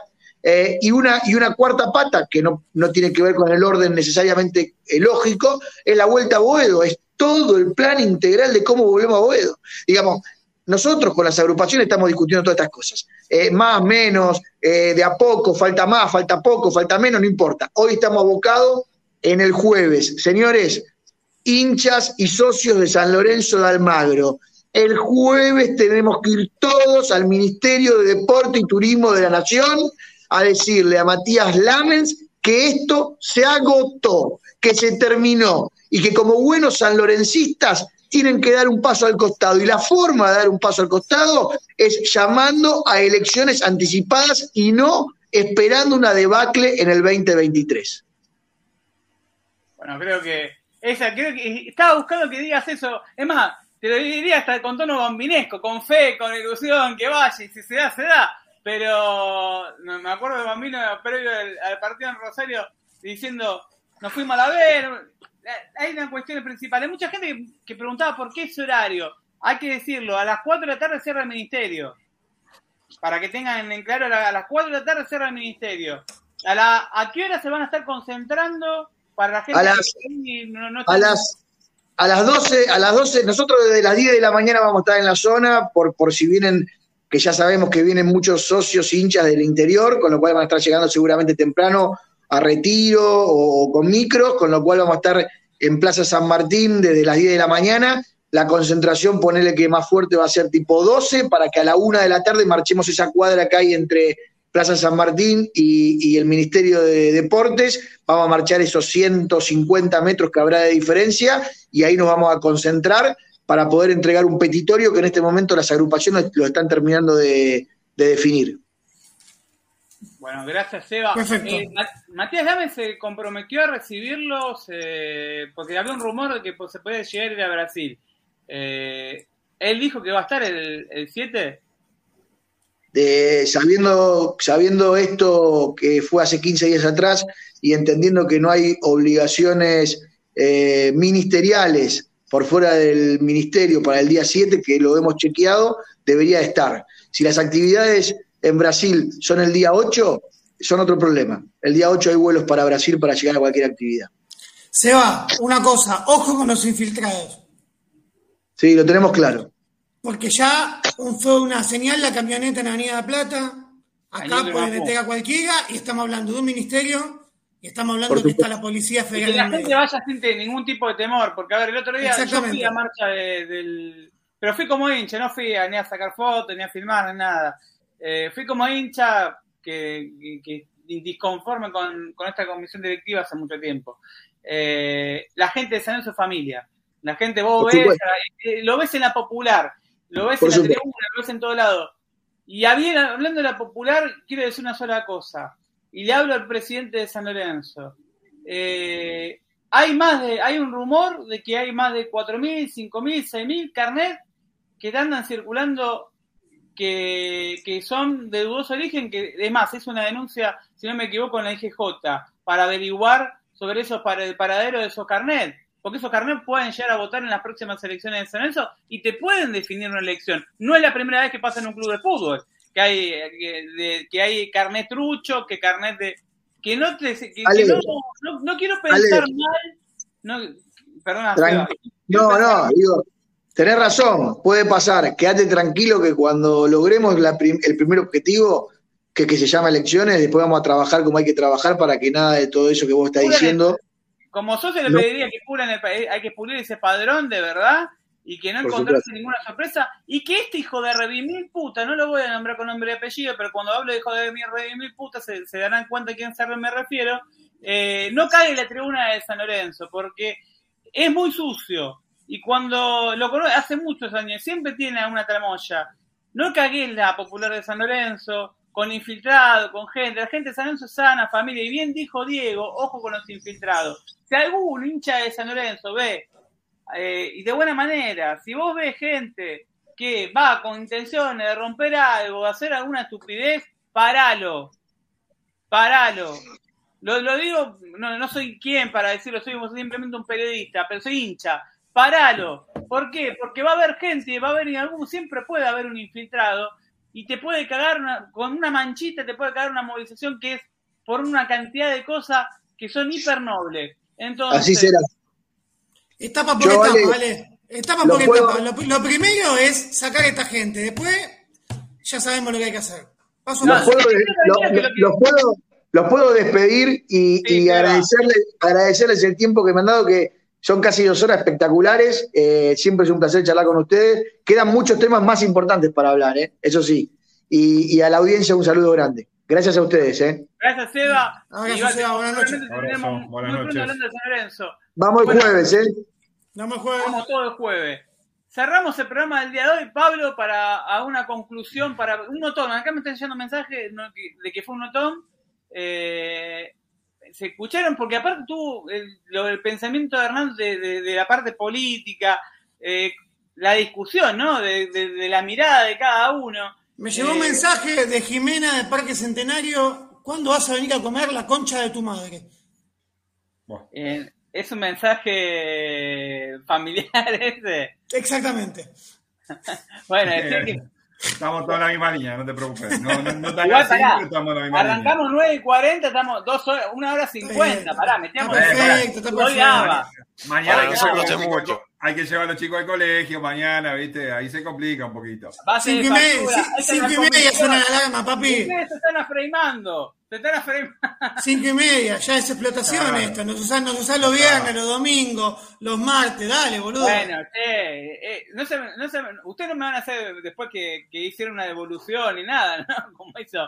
Eh... Yo, yo quiero vivir de San Lorenzo, viejo. Yo quiero vivir de San Lorenzo. Necesito vivir de San Lorenzo. Acá abajo vamos a poner el cartelito de la Sante a ver si, Grupo Prof, alguna hay. Bueno, gracias Diego Figueroa. Nos vemos el jueves, nos vemos el jueves. ¿A qué hora nos vemos el jueves? Y el jueves yo salgo de trabajar, apenas me puedo hacer un hueco, ya estoy ahí. Calculo las 12, una estaré por ahí. Vos, Diego, vos, Pablo, Manu. Yo también, yo también, yo también. Yo 13.30 estoy allá. a los que, no pueden ir, eh, traten de difundirla más que nada por un tema de, entre cuervos, de imprimir en el laburo, tener la fotocopiadora. No, no estoy diciendo que hagan eso. En no, está mal eso, está mal eso, no hagan eso. ¿Viste cuando no hagan eso? Imprimís, imprimís, imprimís. En algún trabajo de hecho, no, no ahora, ¿no? No, no, no. Eh, impriman y si pueden difundirlo, para de colectivo, trenes, constitución, retiro, punto centro de la ciudad, eh, con Urbano Bonaerense, papelito, que digamos, cuando hicimos la vuelta de los 100.000 personas de Media Plata, ¿se acuerdan? Hasta que me acuerdo una bandera cuando estábamos con la autopista del oeste y se veía eh, el, el día que era la marcha de, para, la, para restitución histórica. Eh, no me olvido más de, venir por la autopista del oeste y ver una bandera en pleno Lugano que decía que por la marcha, para la marcha de 100.000 personas. los que pueden, que, vayan, se pueden escapar un rato del laburo, inventar que algún hijo está con nana, eh, los que pueden hacerlo, bienvenido, los que no pueden difundirla. Eh, y sobre todas las cosas, aguante San Lorenzo ustedes dirigentes tengan la dignidad mañana cuando traten la, en la comisión directiva, la, la reunión de comisión directiva, el presupuesto y el balance, eh, piensen primero que alguna vez algún, alguien los llevó de la mano que alguien lo llevó por primera vez a una popular. Por ahí pido mucho, pedí a, ir a lo sentimental. Pero no te olvides de dónde saliste, no te olvides de, tu familia, no te olvides de tus hijos, no te olvides de la gente que, de tus amigos, de la gente que, te bancó en la buena, en la mala, y que vos llegaste a ser dirigente de San Lorenzo, que es un privilegio. Y eso hay que defenderlo. Y se defiende también cuando probás un presupuesto y un balance, sabiendo a conciencia de lo que se está jugando San Lorenzo a futuro. Agradezco a todos ustedes por hacer, permitir hacer este programa tan lindo que es el Método San Lorenzo. Nos vamos a estar encontrando mediante, se supone que la semana que viene, vamos a ver, en teoría se vendría Soñar Boedo. Se vienen, vienen, se vienen acá, viene Soñar Boedo con el Alman Boedo, de Boedo vengo, se vienen más notas y se viene el domingo, el domingo no, el viernes hay partido de fútbol, jugamos con Sarmiento de Junín. Así que vamos a estar informando. Eh, cuándo vamos a estar saliendo al aire para hablar justamente de, lo que dejó el partido de este San Lorenzo, que vamos a ver, necesita ganar sí o sí y, se juega más que tres puntos. Gracias a todos, gracias Pablo, gracias Manu, gracias Diego. Esto fue Método San Lorenzo, el programa del hincha, del socio del club más hermoso del planeta. Chao. Un abrazo grande.